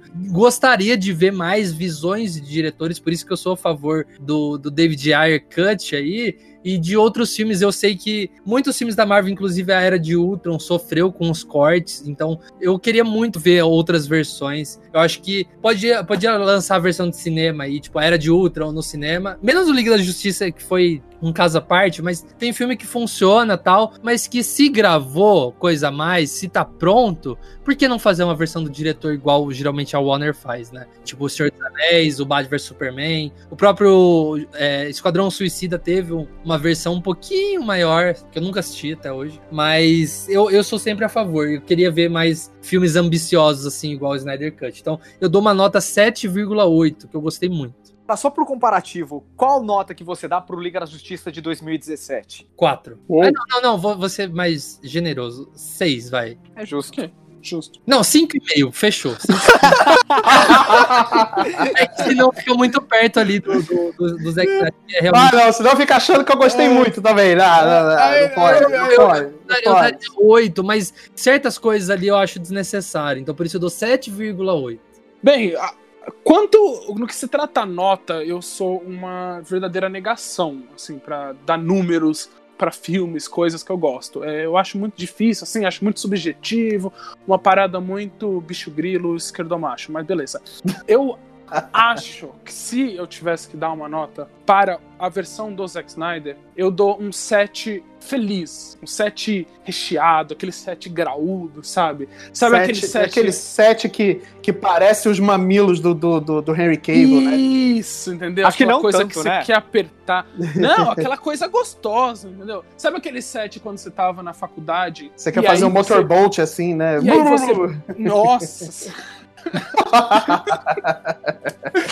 Não, assim, sabe aquele set quando você tava na faculdade e você precisava de um set pra entrar nas suas férias? Nossa, E aí é você verdade. tira aquele set. Então é esse set que eu, que eu quero dar pro filme, assim, um, um set gostoso. Porque eu acho que ele entrega tudo que ele, ele se propõe. Ele é um filme extremamente divertido. Mas assim, né, galera? Falar que ele é o melhor filme de super-herói já feito. Eu vi uma lista do IMDB que esse filme tá como o segundo melhor filme dos super-heróis já feito. E qual que é o Esse primeiro, filme- só por curiosidade? Eu, putz, eu acho que não vou lembrar agora. Ah, o primeiro é do Nolan, Dark Knight. O, Ah, o o segundo. Dark, o Dark Knight Rises, né? Isso, Dark Knight Rises. Não, Rises não, não, Dark, Dark, Knight. Knight. É o Dark Knight, isso. O, o Rise é o último, né? Então, Isso, o isso, primeiro é o isso, Dark Knight. E o quinto lugar, ou quarto, eu não me lembro, é Homem-Aranha no Aranha Verso. Então, pra mim, isso é uma blasfêmia você olhar na minha cara e falar que a- o Liga da Justiça é melhor do que o Homem-Aranha no Aranha Verso. Mas até aí tudo bem. Então eu acho que assim, ele é um filme legal, que se compromete, faz tudo o que precisa, tem os defeitos dele que é- é- é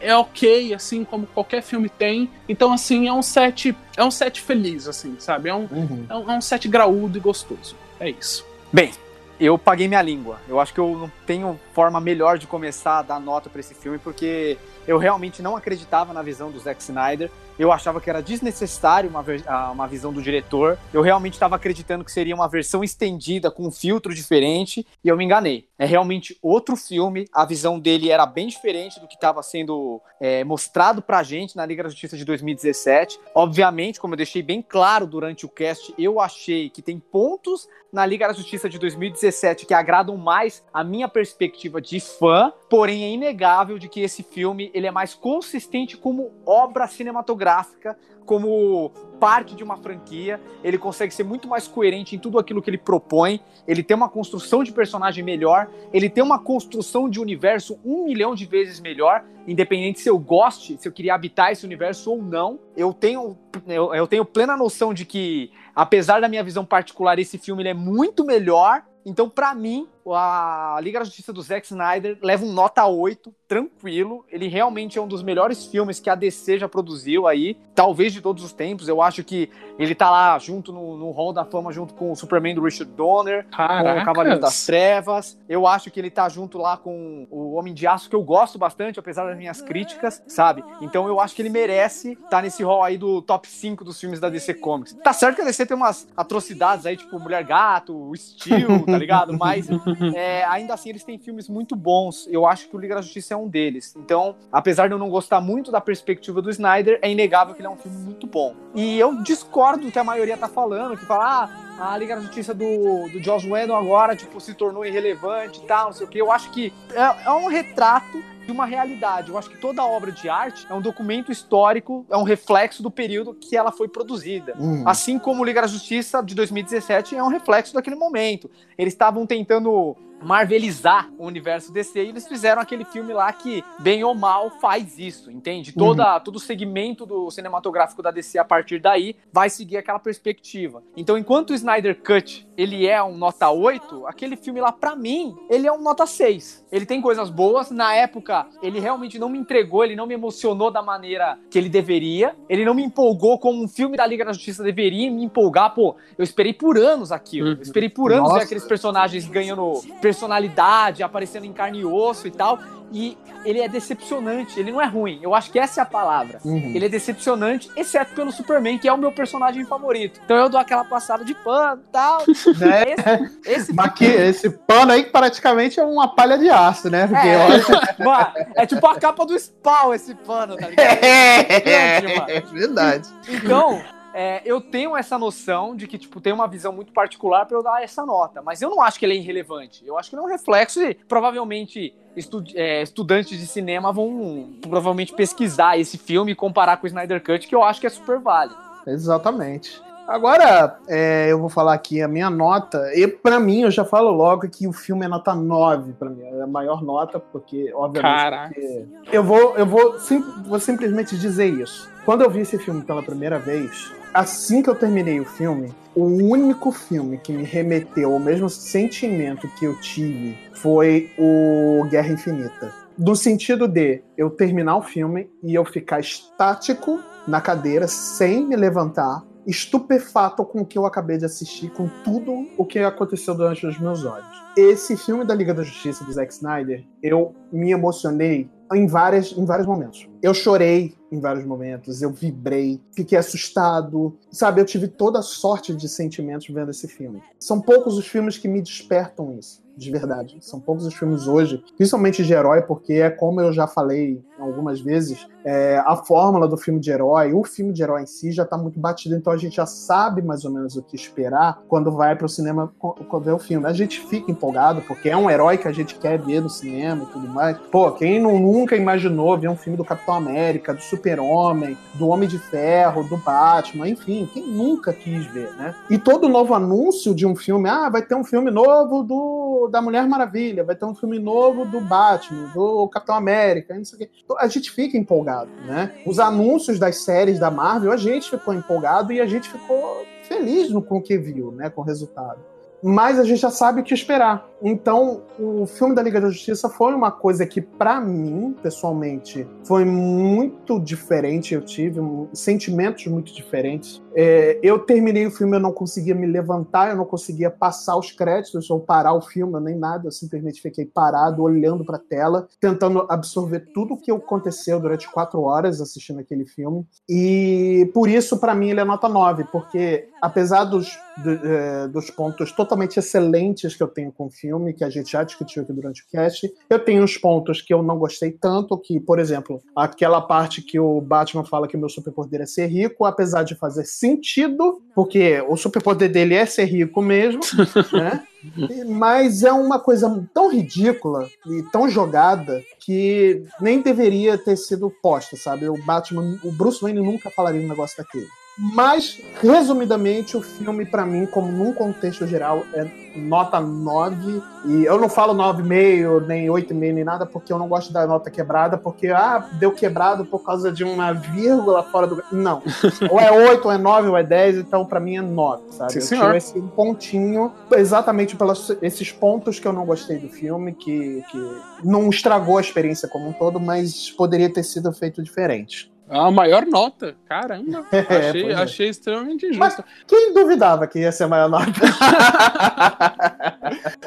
Se existe uma mensagem para deixar no final desse cast é que tá tudo bem, galera. A gente não precisa, a gente ninguém precisa se matar por filme Exatamente. de bonequinho, assim, sabe? Esse, tá to... essa, essa é a grande mensagem, realmente. Tá todo eu, mundo eu acho é isso, eu acho isso muito importante. Antes de você pegar e destilar ódio gratuito em cima de um filme, pense que talvez ele seja muito importante para uma pessoa, uhum, sabe? Uhum. Eu acho que isso que é, é interessante, exercício de empatia, cara. Eu posso não gostar de alguma coisa, mas você tem que respeitar o quanto ele é importante para alguém. Aquela pessoa não é intelectualmente inferior a você se ela gostou de um produto que você não curte. Exatamente. Exa exatamente.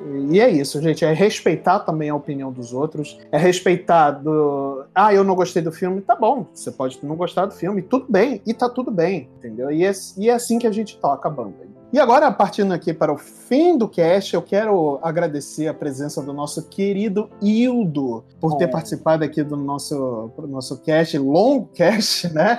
Inclusive vai ser o maior cast do que a gente gravou até agora, né? Isso quando a gente não falar sobre De Volta para o Futuro ou Batman vs Super-Homem.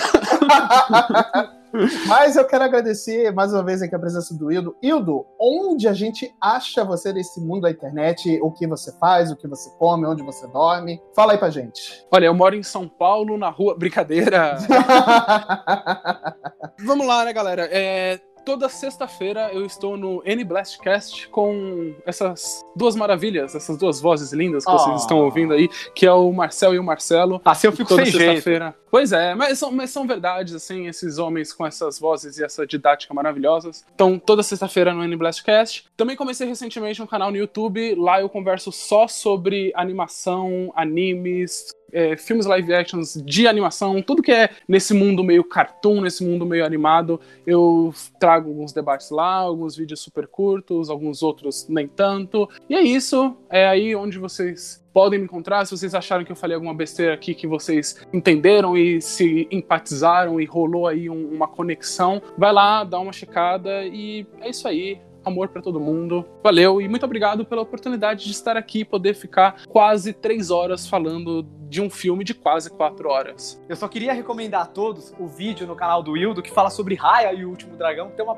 participação tá. muito especial. Olha aí, olha aí. Uma voz Quem levemente tá exaltada, mas muito bonita. Pois é, pois é, isso é verdade. O canal, o canal do Wildo e as redes sociais do Wildo vão estar aqui na descrição do episódio para vocês irem lá É conversar verdade, eu com nem ele. falei o nome do canal, né? É o youtube.com, o Ildo, H-I-L-D-O. Ou vai na, na descrição. Isso, exatamente. Então, já tá aí, vai estar na descrição do episódio, se vocês quiserem conferir o conteúdo do Wildo, que é excelente. Meus amigos, vamos continuar esse bate-papo aqui nas, nas redes sociais do Multipop, que vão estar aqui na descrição do episódio. As nossas redes sociais particulares também vão estar aqui na descrição do episódio. Eu vejo vocês numa próxima e até lá. Valeu, galera. Falou, Tchau. beijo, tchau. Falou!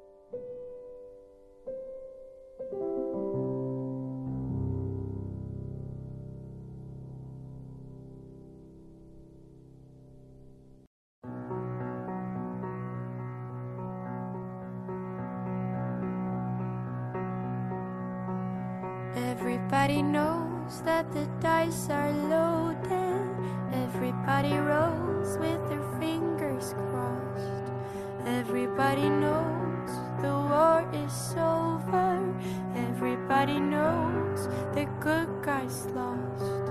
Everybody knows the fight was fixed. The poor stay poor, the rich get rich.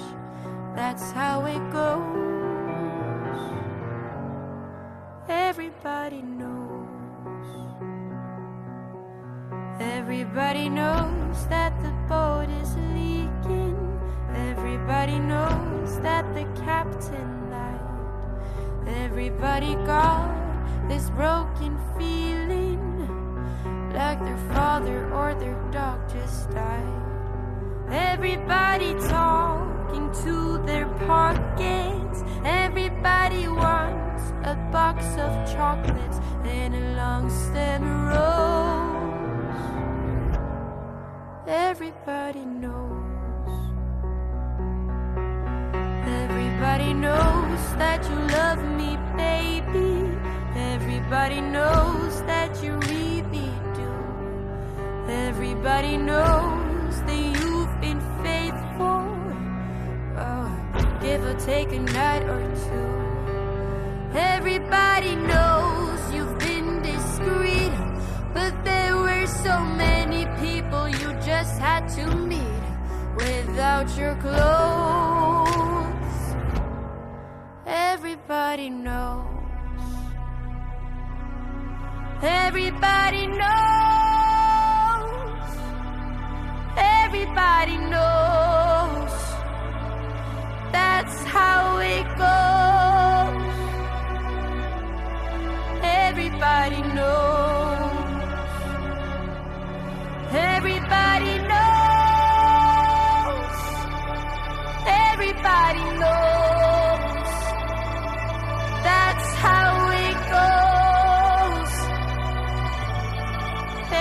Everybody knows. And everybody knows that it's now or never. Everybody knows that it's me or you. And everybody knows that you live forever when you've drawn a line or two. Everybody knows rotten. Old Black Joe still picking cotton for your ribbons and bows. And everybody knows. And everybody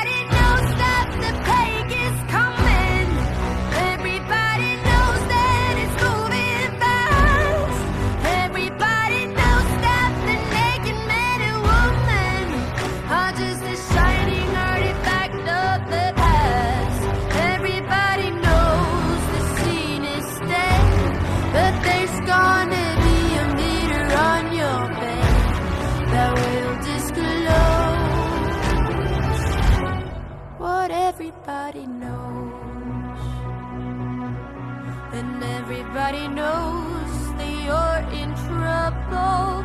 Everybody knows what you've been through. From the bloody cross on top of Calvary to the beach of Malibu. Everybody knows it's coming apart. Take one last look at the sacred heart before it blows. Everybody knows. Esse podcast foi editado pela Yellow Umbrella, produtora audiovisual.